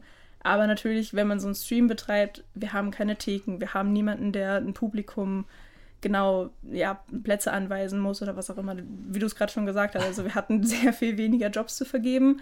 Aber wir haben es am Ende so gemacht, dass äh, es dann statt, dass das Team den ganzen Tag beschäftigt ist, man quasi jeden Tag eine Aufgabe hat. Also Mhm. dauert dann zwar nicht so lange, aber man hat auf jeden Fall alles mal gemacht. Und es musste natürlich auch, äh, wir hatten ja einen Beutellieferdienst quasi, der musste ja auch organisiert und unterhalten werden. Genau, die Technik musste irgendwie bei Laune gehalten werden. Also war ein Kunststück, aber ich glaube, wir haben das ganz gut hingekriegt, dass jeder mal was zu tun hat und auch so alle Seiten ein bisschen kennenlernt. genau bei diesem Beutellieferdienst. Also ich, ich fand das ja generell ganz cool, weil ich muss Ja. sagen, äh, Also wir haben den ja auch äh, in, ja, in Anspruch genommen, diesen Ja. Dienst. Äh, gab dann so, Hab ich gesehen. äh, gab Ja. so Luftballons und also für die es nicht zu, äh, gesehen haben in unseren Instagram Stories gab es dann Luftballons oder entweder Bier oder halt eine Limo ähm, Mhm. konnte man haben und Sticker und Popcorn, Nachos. Und also vielleicht sogar Gutscheine, die wir zwar nicht Genau. bekommen haben, aber Ja, genau. Aber sowas in, in der Art und das ähm, fand ich eigentlich ein schönes äh, Konzept, weil ich habe mich dann auch gefragt, wie kann man Leute irgendwie da, äh, wie kann man die unterhalten? Wir hatten auch da gesehen, ihr habt äh, einen Discord äh, gehabt, äh, wo man sehr gut damit äh, diskutieren konnte oder auch sich austauschen konnte, was ich eine schöne äh, Diskussionsplattform fand, äh, wo ich auch sagte, das könnte man eigentlich auch mal für, für kommende Jahre äh, aufrechterhalten, weil voll oft bin ich aus Filmen gegangen, wo ich gesagt habe, eigentlich würde ich jetzt gerne auch mal mit Leuten drüber reden, vielleicht die äh, auch diese Filme ausgewählt haben. Und Ja. am Ende hast du es halt meistens nicht, außer du kennst die Menschen persönlich. ja. Ja. Also der Gedanke hinter diesem Lieferdienst und auch hinter dem Discord und das, was auf Instagram alles abging mit den Interviews und so weiter, war quasi, dass man alles aus dieser Online-Version rausholen wollte, was irgendwie ging. Also wir dachten schon so, ja klar, ist eine blöde Situation, dass wir das nicht so in Person machen können, wie wir es eigentlich immer haben. Natürlich, also ich würde lügen, wenn ich sagen würde, das habe ich von vornherein äh, so gewollt und fand das von vornherein fantastisch. Aber ich glaube wirklich, wir haben mit allem, was wir so drumherum noch gebastelt haben, echt so das Beste rausgeholt. Und wir wollten halt auch gucken, dass man wenigstens so ein bisschen so ein Publikumsgefühl hat. Und ich glaube, das mit dem Discord hat da schon ganz gut funktioniert. Also auch so das nebenbei mal zu sehen, wenn man mal eine Minute Zeit hatte, wie gut die Leute im Discord abgegangen sind und wie sie sich gefreut haben. Auch so über den DJ am letzten Tag und so, das war schon echt sehr schön. ja, wir waren ja selber ein bisschen äh, involviert Ja, im, im. Chat und wir haben uns Ihr also- schön aktiv. Ja, Ja, Nice. wir haben, wir haben das so halb ironisch immer mal so ein bisschen rei was reingeschrieben. ja, das ist, also wir haben es wir haben's natürlich ernst genommen, aber trotzdem hatten wir unseren Spaß dabei. Und Ja. Ja, ge ge Ja. genau dafür sollte das halt da sein. Auch, auch immer sehr schön einfach zu beobachten, wie so äh, die, vor allem, vor, vor allem die Akquise-Teammitglieder selbst nochmal gepusht haben, ähm, um zu sagen, boah Leute, wie habt ihr den Film, wie empfandet ihr den Film? also ich fand den Film ja Fandet super. Ja, und dann, und dann immer äh, erstmal schon so boxen. Fandet ihr das nicht auch so großartig? Oder fandet ihr äh, die und die Sequenz so verdammt emotional? Ja, Das ich war- meine, das muss ja auch sein. Ich meine, Absolut, das, absolut. Das, da könnt ihr euch, glaube glaub ich, selber gut reinfühlen, wenn man Ja, irgendwie die Filme ausgesucht hat, dann so, siehst du, wie brillant er ist? Er ist toll. Da- das ist das, wo, wo wir letztes Jahr nicht, nicht die Chance haben, uns recht zu fertigen, wenn, wenn Leute den Film nicht verstanden haben, äh, warum er reingewählt wurde. Ja, aber es, ist ja, es war ja wirklich auch das. Äh, man kann ja so ein bisschen mal kurz einen, einen Exkurs machen. Wir Ja, waren klar. eben letztes Jahr gemeinsam, ähm, also wir waren äh, Teamleiter dieses Akquise-Teams damals und du warst ja bei uns äh, im Team. Genau. Und äh, das war ja auch immer so, wir haben Team exquisit. Team Exquisit, wir haben im ganzen Sommer ja eigentlich uns zweimal die Woche getroffen und Ja. Filme geschaut und dann gibt's den Film und ich finde den scheiße und ähm, Kenan findet den gut und der Rest findet den mittelmäßig und man streitet sich und das, davon lebt ja auch diese Diskussion und ähm, Ja. das war dann so auch damals an den Filmfesttagen, wo ich auch sagte, das hat mir gefehlt, dass ich mich, dass ich nicht dem Publikum erklären konnte, was finde ich an diesem Film so geil, warum haben Ja. wir den ausgewählt und das äh, Ja. fand ich eigentlich dieses Jahr so schön, dass man in diesem Discord sagen konnte, hey Leute, deswegen haben wir den aus ausgewählt, auch wenn ihr ihn nicht versteht, aber vielleicht scha- versteht ihr die Punkte, die, warum wir den toll fanden. ja. Deshalb brauchst du eigentlich, wenn es, das ist jetzt nochmal so ein Feedback vielleicht äh, für, was man nächstes Jahr machen kann in der Moderation, dass man eigentlich jemanden von der Akquise auch auswählt und dem halt äh, quasi eine Art Kuration angeliefert wird, warum der Film halt ausgewählt wurde. Das machen ja bei anderen Filmfestivals ja auch oft, aber ich meine, das hat man vorher nie gemacht, das haben wir letztes Jahr nicht gemacht, das haben wir dieses Jahr nicht gemacht, das haben wir davor, glaube ich, die 15 Jahre nicht gemacht. Also eben. Ja, aber ich meine, so eine, so eine Art äh, Diskussionsformat quasi Ja. nebenbei noch. Ich will ja nicht Genau. sagen, Oder eine aber Introduction eben. Stay tuned, da kommt noch was. Wir sind gespannt, wir sind gespannt. wir nehmen dich jetzt beim Wort, das weißt du, ne? Ja, ja. ja Aber ja. ähm, ja, ich habe das auch in, in, die, in die Richtung so ein bisschen gesehen und Mhm. das fand ich einfach einen schönen Moment. Also da ist mir Ja. wirklich das Herz aufgegangen zu, zu sehen, okay, da wird diskutiert und da wird gesagt, oh, ich fand das schön, oh, und ja, ich, ich sehe das voll, oh, der Soundtrack, den habe ich da voll geliebt. Ja. Und ähm, ja, das ist, macht einfach Spaß, aber äh, ja, Ja, aber auch so besonders in so Corona-Zeiten so ein bisschen Gemeinschaftsgefühl ranzukriegen, Auf ist, glaube ich, total schön. Also, wie gesagt, ich, ich kann mich nur wiederholen. Ich habe es total genossen zu sehen, wie die Leute halt, auch wenn sie nicht zusammengesessen haben, äh, alle abgegangen sind beim DJ und in den Discord reingeschrieben haben und alle GIFs reingeschickt haben, wie gut sie den finden und so. Das war wirklich, Oder das auch, war schön. Oder auch durch Instagram, durch die ganzen äh, Verlinkungen ja, mit Filmfest genau. at Home. Ja, Den, also den Ja, Hashtag total. auch eine super Idee gewesen, einfach dann wirklich einfach zu zeigen, wer schaut denn überhaupt Ja. gerade alles. Genau. Genau. Und dann war natürlich auch ein willkommenes Fressen für uns dann damals Ja, so ein bisschen äh, zu Spam. Das äh, haben wir Uns ein, gibt's auch. uns gibt's auch. Äh, der inoffizielle Influencer-Podcast des Filmfest Düsseldorf. genau. Ähm, Insider-Infos, die niemand anders hat. ja, genau. Aber Boah, äh, wollen, wir, wollen wir jetzt einen richtigen Lester-Podcast gleich starten? Boah, echt. Da, Oh müssen ja, wir, bitte. da müssen wir ganz viel piepen. Ja. Oh nee, ah nee, das ist. Uh. Naja, wir können ja mal vielleicht danach noch zum Ende noch ein paar kleine Anekdoten nochmal bringen aus früheren Jahren. Ich meine, hab- ihr, habt, ihr habt doch sogar euer, euer äh, Side-Format, unsere kleine Farm. Ja, das passt doch super dazu. Boah, hätten wir letztes Ich bin Jahr informiert. Ha. hätten wir letztes Jahr einen Podcast gemacht, hätten wir wirklich eine ganze Reihe ähm, aufmürbende Filmfesterfahrungen oder sowas dann draus Oh, machen ja. können. Oder, oder, Oh, ja. oder wie genervt war Leo eigentlich bei, beim Film 10? beim Film 10. Oh, war, war, war, war das. Ihr müsst, ihr müsst euch das vorstellen, irgendwann mal, wenn man so sechs Stunden Film, äh, nur Filme guckt, im Ja. dunklen Raum sitzt, auf einmal irgendwann mal siehst du einfach nur so, ein Film läuft zehn Sekunden an, dann auf einmal hebt Leo schon die Hand hoch und hat keinen Bock mehr auf den Film. Oder auch so einfach mal ein Bewertungs Bewertungsspektrum diskutieren. Wie bewertet man Filme? ja, also das ist. Äh, Das habe ich ja irgendwann mal hinterfragt und gesagt so, ey Leute, jetzt erklärt mir bitte mal, warum ihr dem Film gerade fünf oder vier gegeben habt. Ja, also Paula, wir, wir greifen dich jetzt auch mal an. Da, da, Ich, ich es- habe schon es- drauf es gewartet, ist- dass das kommt. wir, wir- sind jetzt bei Hard aber fair. Also, Ähm, äh, also Paula letztes Jahr war wirklich die strengste Person unter uns. es, ist, es, es gab entweder das Spektrum 3 bis 6 oder 10 Punkte. Ja, was soll ich sagen? Also, ich habe nichts, womit ich mich verteidigen kann. Hat sich das Äh, geändert zumindest. Es, kommt drauf an. Also ich glaube nicht. Ich äh, habe ja auch eben schon, äh, wir Ja. haben vorher eben schon so ein bisschen vorgequatscht, der liebe Herr Soledar und ich. Ähm, ich habe auch schon wieder, weil ich kann natürlich nicht aus meiner Haut raus. Wenn ich einen Film nicht mag, dann mag ich einen Film nicht. Klar. Punkt. Aber wenn ich von einem Film begeistert bin, bin ich davon auch begeistert, dann gibt es auch zehn Punkte. Aber äh, etwas, was äh, die liebe Judith aus der Akquise zu mir gesagt hat, äh, Shoutout an der Stelle, falls du zuhörst, hallo. Ähm, Mit Sicherheit wird sie Mit. Sicherheit. die hat tatsächlich mal vor ein paar Wochen zu mir gesagt, als wir über genau dieselbe Sache geredet haben, so Paula, niemand hasst Filme so sehr wie du. Das ist hart. Aber niemand das hasst sie so aber schön. nicht. Dankeschön. Genau. Ich habe eine, äh, eine Frage noch, ähm, die vielleicht noch ein bisschen sich auf diese Situation äh, bezieht, bevor wir vielleicht noch ein bisschen sonst äh, reden können, Bevor wir abschweifen. äh, bevor wir abschweifen. Was wir Äh, schon weil- längst weil- getan haben. Ja, weil was mich aber noch interessiert ist, gab es so einen Punkt mal, wo du gesagt hast, okay, alles scheiße, wir wird es nicht geben dieses Jahr. Also so, wo du Ja, sagtest. natürlich. Also gab es so, Fall. gab's so einen Tiefpunkt, wo du sagst, komm, Ja. wir, wir schmeißen es einfach hin. Direkt an Tag 1. Äh, wobei, nee, wir, wir, wir schmeißen es einfach hin nicht. Mhm. Aber ich hatte schon so ein paar Momente, wo ich mir sagte, fuck, kann doch, nicht, kann doch alles nicht wahr sein. Also ich hatte so ein bisschen das Gefühl, ähm, also nur mal so, wir hatten irgendwie ständig das, äh, das Gefühl, dass alles, was wir planen, äh, im Endeffekt ganz anders läuft, als wir es gedacht haben. Manchmal positiv, manchmal wirklich so, dass wir uns gedacht haben, okay, da haben wir überhaupt nicht dran gedacht, aber jetzt durch die Situation hat es sich ergeben und es ist viel besser geworden, als wir es eigentlich geplant hatten. Aber auch manchmal dachte ich mir, das kann doch nicht wahr sein, ey. Scheiß Corona, das ist echt, das, das, ah. Ja, also was, was uns teilweise einen Stein in den Weg gelegt wurde, das ist teilweise schon witzig gewesen zwischendurch. Aber ähm, Im Nachhinein ist es witzig, ne? im Nachhinein ist witzig, ja. Da, daher daher nochmal auch von uns großes Kompliment, dass ihr das so auf die Beine gestellt habt. Dankeschön. Genau, also wie gesagt, wir hatten es ja in unserem äh, Livestream schon mal gesagt, äh, Ja. dass natürlich nicht alles rund läuft, aber das läuft auch bei einem Präsenzfilmfest nicht so. Ähm, ja. Ich erinnere mich zum Beispiel an letztes Jahr, an einen, einfach nur einen, einen Fakt, wo dann damals es dann hieß, wir äh, hatten den letzten Tag, wo man äh, generell immer, das muss man wissen, von der Uni in das Filmmuseum in der Innenstadt von Düsseldorf äh, umzieht und den ganzen, die ganzen Theken mitnimmt und die Grills mitnimmt und die Flyer und, Und die alles Technik. und die Technik und äh, wir schon um, um halb vier, glaube ich, daheim waren und äh, um wie viel Uhr, um 10 Uhr oder um 9 Uhr wieder im, äh, in der Uni waren, um, um Flyer auszudrucken. Und dann hieß es, der Sprinter mit der ganzen Technik liegt auf der Autobahn.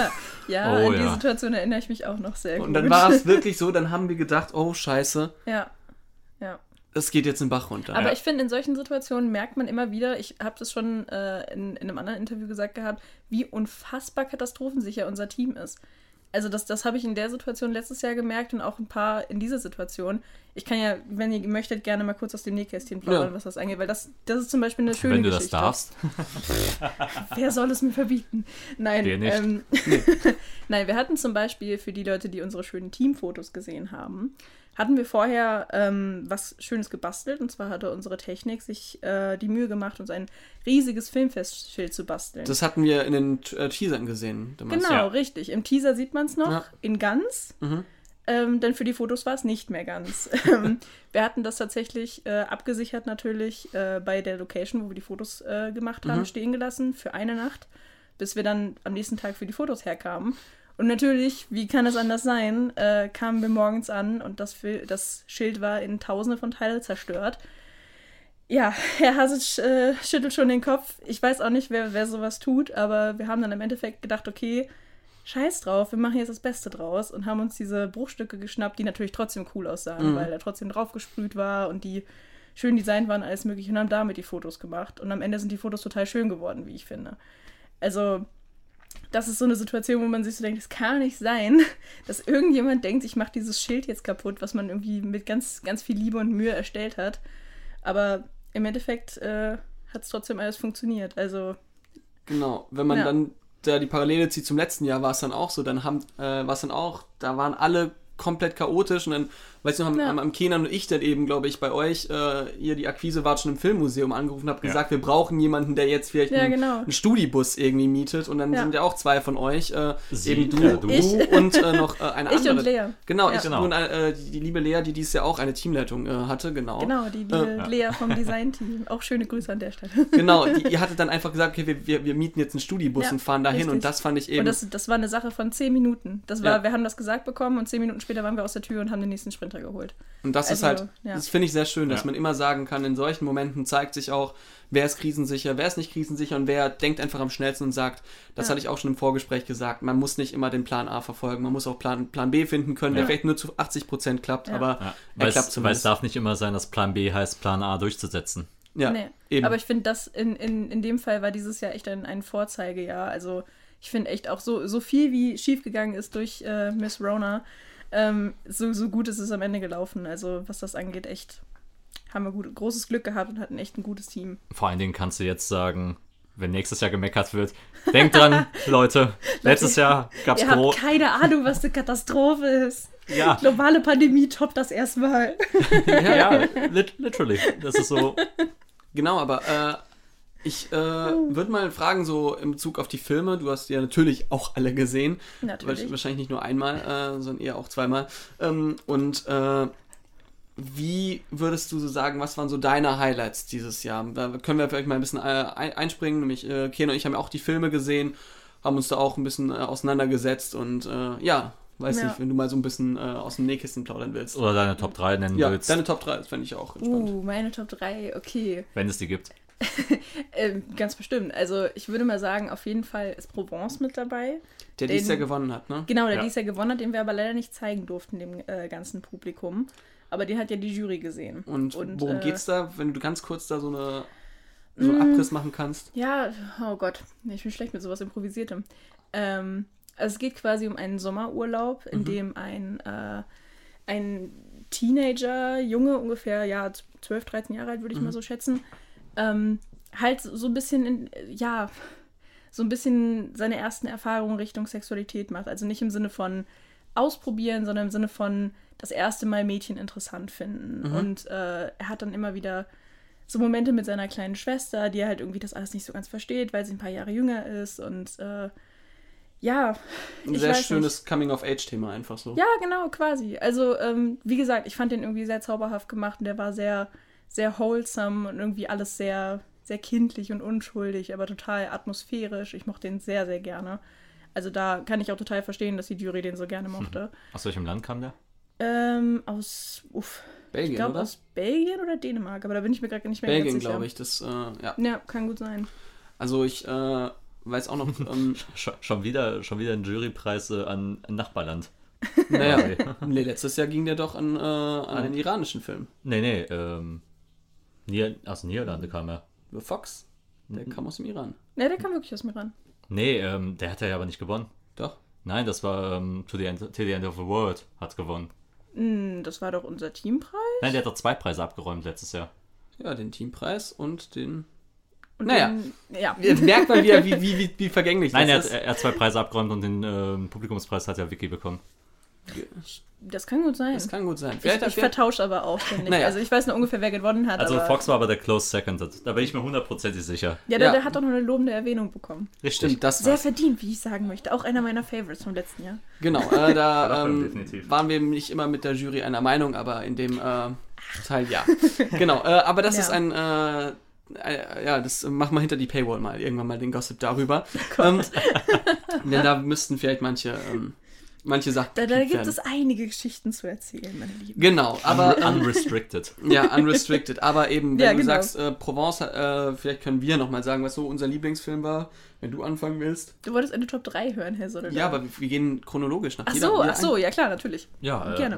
Äh, Dream, Dream Report äh, war so bei mir, glaube ich, mein zweit, mein Platz zwei, äh, glaube ich, aber der fällt mir direkt als erstes ein, weil er Ja. für mich am stärksten noch irgendwie im Kopf blieb, äh, gerade Mhm. wegen des Animationsstils und auch der Idee halt eben diese Traumsequenzen halt ähm, Ja. darzustellen und soundtechnisch. Ja, Sound, Ja, der Sound, Sound. soundtechnisch war der Soundtechnisch ähm, muss ich auch sagen, es war dies Jahr ein unfassbar Soundtrack-lastiges äh, Filmfestival mit sehr vielen schönen Soundtracks.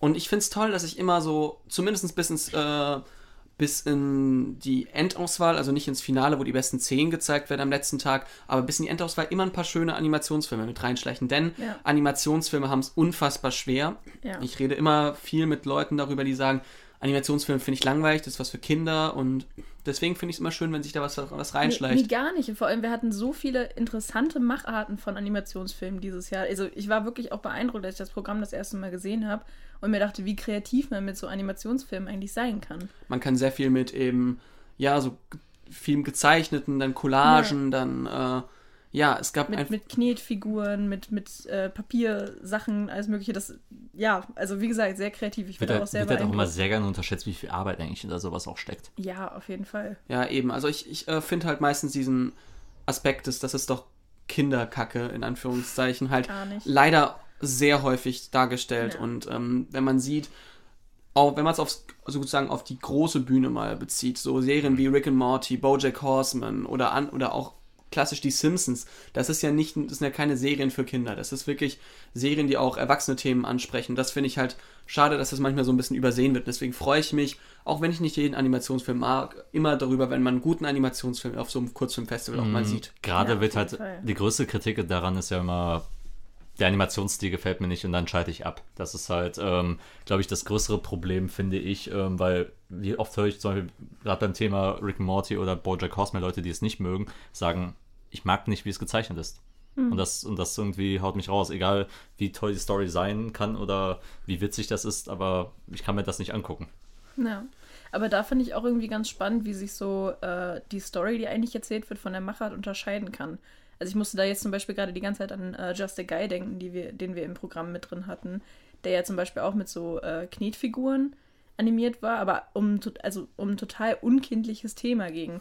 Also Nämlich die Beziehung von äh, Frauen zu äh, sozusagen Todes, also äh, Inhaftierten in der, im Todestrakt in, ja in genau, USA. und quasi so eine Art Fetischisierung von, von äh, ich weiß, Frauenmördern und alles mögliche, was wer so ganz schlimme Sachen gemacht hat und aber quasi so ein, so ein ja, so ein Fankult drumherum irgendwie entstanden ist. Und das ist ja quasi so, also wie, wie viel ernster kann ein Thema noch sein dafür, dass es nicht mehr Knetfiguren, äh, also dass es in der Theorie nicht passen sollte, aber eigentlich, ich fand es sehr, sehr stimmig. Also da, äh, ja, wie gesagt, also wie sich so Mach, Machart und Story auch unterscheiden können. Den Film äh, wollte ich auch eigentlich gerade äh, Ja. hervorheben, Ju- Just a Guy, denn also ich fand den sehr, sehr stark gemacht, auch eine Ja. sehr äh, spannende Regisseurin, ähm, die ihr auch interviewt habt äh, und das fand ich auch, muss ich auch wieder ein, einbringen, ich fand diese Interviews immer sehr schön, dass man da noch viele Interviews dieses Jahr abgreifen konnte, Ja. ähm, das wäre auch wieder ein Vorteil, normalerweise hast du vielleicht, Ja. wir hatten Ja, letztes total. Jahr ein Interview mit, Zwei. nee, zwei Interviews, äh, genau, ähm, eins, was ich damals führen durfte, weil die äh, beiden französischen Schauspieler äh, innen nicht äh, so gut Englisch sprachen und somit unser. Moderationsteam damals etwas überfordert war. Was aber trotzdem waren sehr nette Leute und äh, ich Ja. glaube, wir hatten auch sehr viel Spaß mit denen und haben äh, uns Ja, gut die amüsiert. Die waren sehr sympathisch. Vor allem auch am ähm, Afterparty-Abend. ja, die waren äh, Ja, Immer, ich erinnere äh, mich auch noch. Das immer bei schön. guter Laune. Das, äh, Ich Ja. würde es mal so sagen. Ja. Aber ja, eben dieses Jahr hatte man so viele Interviews. Und ich ja, glaub, das, das ist nämlich auch so ein perfektes Beispiel dafür, dass es halt nicht nur, blöd gesagt, nicht nur Nachteile hat, wenn man sowas nicht in Präsenz machen kann. Dass es halt auch irgendwie eine Chance dafür gibt, dass man Leute, die sonst nicht aus der ganzen Welt mal ebenso für unser Festival herfliegen können, dass man die trotzdem rankriegen kann. Du Mhm. hast ja selber schon gesagt, wir hatten letztes Jahr zwei Interviews, ich glaube, diesmal waren es fünf oder sechs Ja. oder sowas in der Richtung. Auf jeden Fall viel, viel mehr. Und das hat also uns auch total gefreut, dass man das irgendwie möglich machen konnte. Ähm, auch eine direkt eine Sache, die ich dann dazu mitgeben würde. Behaltet das auf jeden Fall bei. Zeigt dann einfach, äh, Ja. wenn die nicht erscheinen können, aber sich für ein Interview anbieten, voraufgenommen, einfach auf der Leinwand dann zeigen, wenn es nächstes Jahr präsente stattfinden sollte. Was wir hoffen. Wir, Ja. wir drücken alle die Daumen. Genau, und ähm, Aber ja ich, ja. ich bin auch der Meinung, da kann man voll viel fürs nächste Jahr auch mitnehmen. Ja. Eben, und bei Just a Guy war eben, hat, hat das für mich noch mehr geöffnet, wo ich gehört habe, wie das eben entstanden ist. So, Ja. warum kommt man auf so ein Thema? Das ist jetzt nicht so ein klassisches Thema wie, keine Ahnung, Junge verliebt sich in Mädchen. Ja, das Und ähm, das fand ich äh, sehr gut dargestellt, dass dieses Thema nicht nur auf Amerika bezogen ist, sondern eine der äh, Personen nämlich aus Deutschland kam. Das ist ein internationales Thema. Und ähm, ja, diese Fetischis äh, Fetischisierung von Kriminalität fand ich sehr gut dargestellt. Ja. Und äh, auf, eine, auf eine Ebene, wo man vielleicht auch sagt, wäre das so eine, so eine Dokumentation, wo man die Person sieht, die würde sich vielleicht, sich vielleicht nicht so öffnen. Und durch so eine Art Feldforschung und durch so eine Art, ja, so Wand, die man so aufbaut durch eben Knete, öffnet sich die, die Person vielleicht ein bisschen mehr. ja. Und vor allem der Spielraum ist ja auch nochmal viel größer, um es halt darzustellen. Ähm, da sind halt die, sind die Möglichkeiten auch einfach grenzenlos. ja.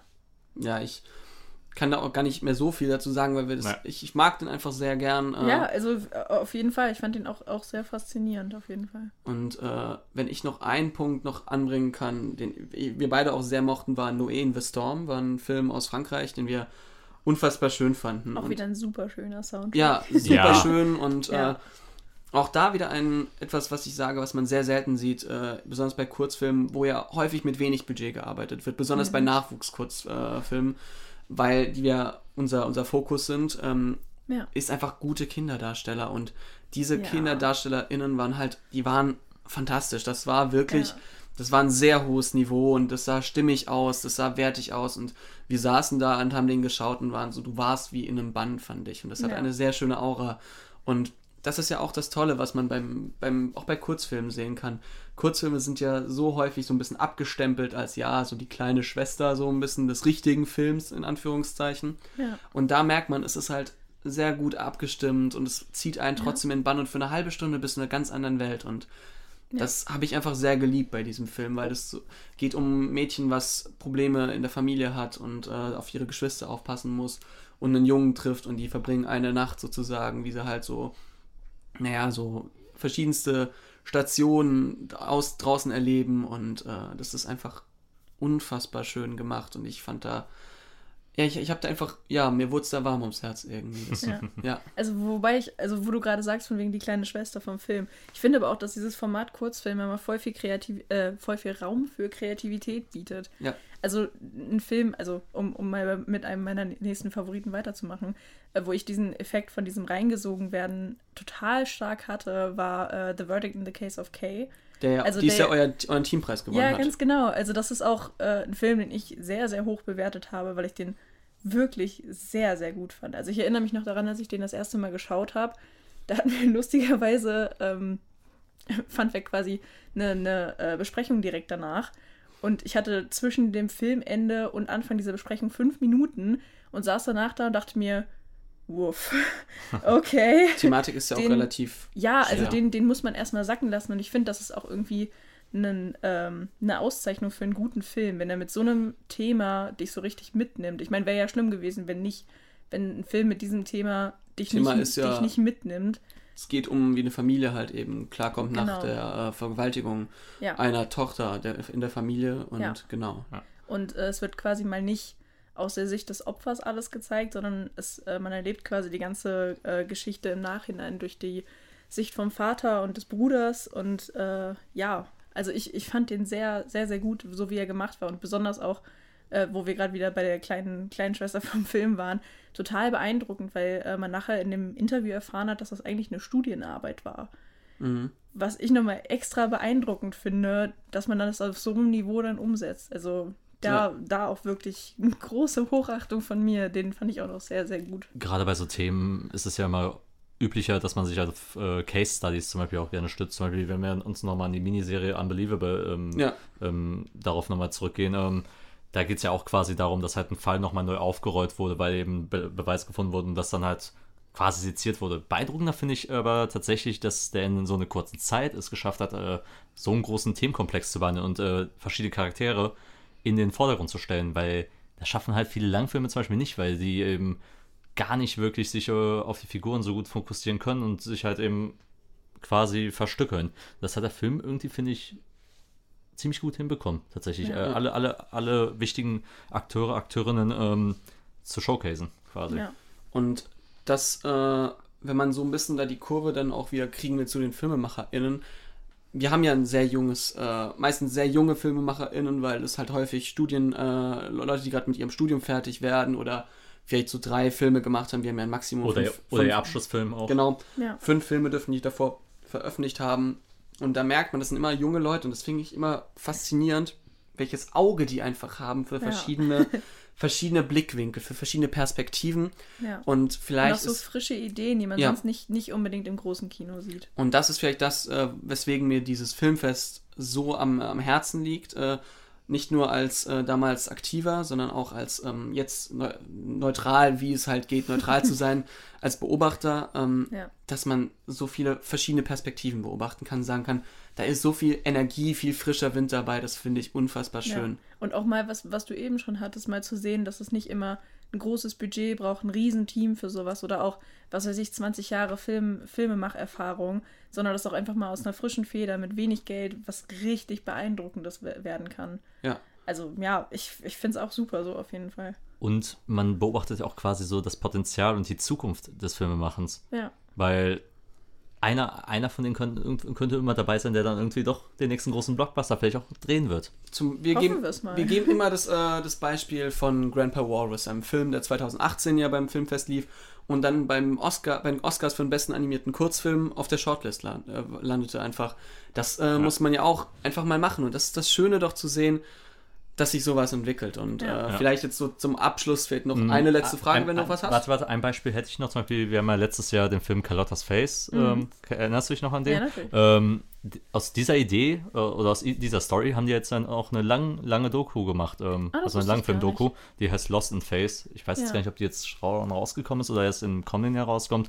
Aber da sieht man halt nochmal so, ihr habt es dort äh, zuerst gesehen beim Filmfest. Ja.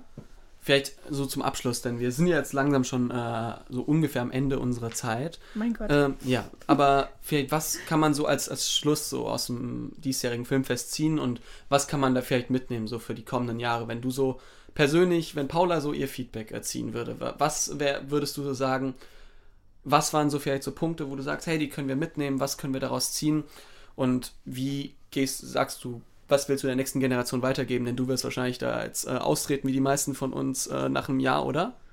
Äh, ja, also ich, ich werde mal gucken, äh, in, in, in welcher Perspektive ich das nächste Filmfest erlebe. Also äh, Mhm. es gibt ja auch immer noch eine, ähm, eine Position in der Jury des, des letzten Mhm. Vorstands. Wer weiß, vielleicht Publikum, vielleicht bin ich nächstes Jahr in der Jury, who knows. Das äh, ist natürlich dem nächsten, nächsten Team überlassen. Ähm, aber ja, uff, was, was, was kann ich irgendwie mitgeben? Ähm, also mein, mein Fazit ist auf jeden Fall, dass ich das sehr, sehr cool fand. Wie gesagt, wie katastrophensicher unser Team ist und auch, dass es vielleicht mal ganz gut ist, so wenn, wenn mal ein Jahr lang wirklich nichts nach Plan läuft.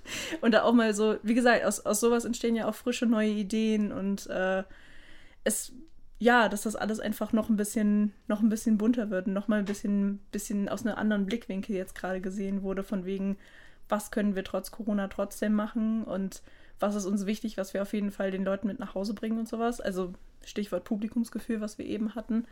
Und ja, also ich glaube, wenn es nächstes Jahr wieder so stattfindet, wie wir es eigentlich kennen, wird das wahrscheinlich trotzdem mit so ein paar kleinen neuen. Jetzt habe ich mein Wort vergessen, fuck. Äh, Äh, sprenkeln. Sprinkeln, genau. ein paar neuen kleinen Facetten irgendwie versehen werden. Und ich glaube, sowas ist halt, ja, immer auch recht produktiv. Das klingt doch nach einem schönen Schlusswort. Ich habe da gar nichts mehr. Jetzt sehr diplomatisch formuliert, aber Nee, Nee, es freut uns auf jeden Fall, dass du erstens hier warst. Zweitens, wir Gerne. hoffen, ähm, dass das Filmfest auch nächstes Jahr einfach wieder stattfinden wird, wie es halt damals war, auch wenn auch wenn es dieses Jahr letzten Endes eine sehr coole Erfahrung war, Ja. aber präsentisch kann das irgendwie da doch nicht äh, ganz alles ersetzen, ne? weil das Ja. ist ja nochmal die, eine komplett andere Erfahrung, vor allem wenn du äh, dieses Jahr vorher noch ähm, auf dem Filmfest warst, wie, wie, wie ich jetzt zum Beispiel in Köln, ne, wo du das noch am miterlebt hast und dann auf einmal einen Monat später alles wieder dicht ist. Sehr Ja. schade, weil ich hatte mich eigentlich sehr gefreut, wieder einfach in der Uni euch alle auch äh, wieder persönlich zu sehen. Aber sei es drum. Ja.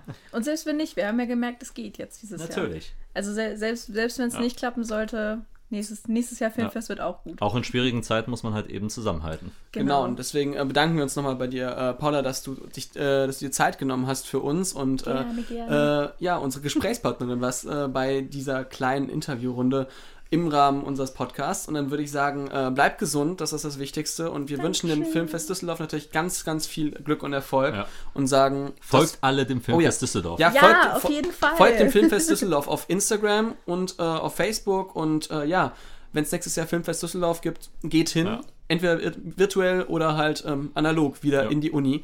Oder falls jetzt auch gerade irgendwelche ErstsemesterInnen ähm, zuhören, motiviert euch, rafft euch auf, meldet euch fürs Filmfest an. Vielleicht habt Ja. ihr eine Chance nächstes Jahr beim Studiert Team Medien- und. Kulturwissenschaften, nur um bei diesem Filmfest mitzumachen. Wir Richtig. sind ein cooles Team. Genau. Und dann würde ich sagen, äh, das war's von uns und das war eine neue Folge von Bleibende Schäden. Der Podcast mit Kenan Hasic und Leo Solida.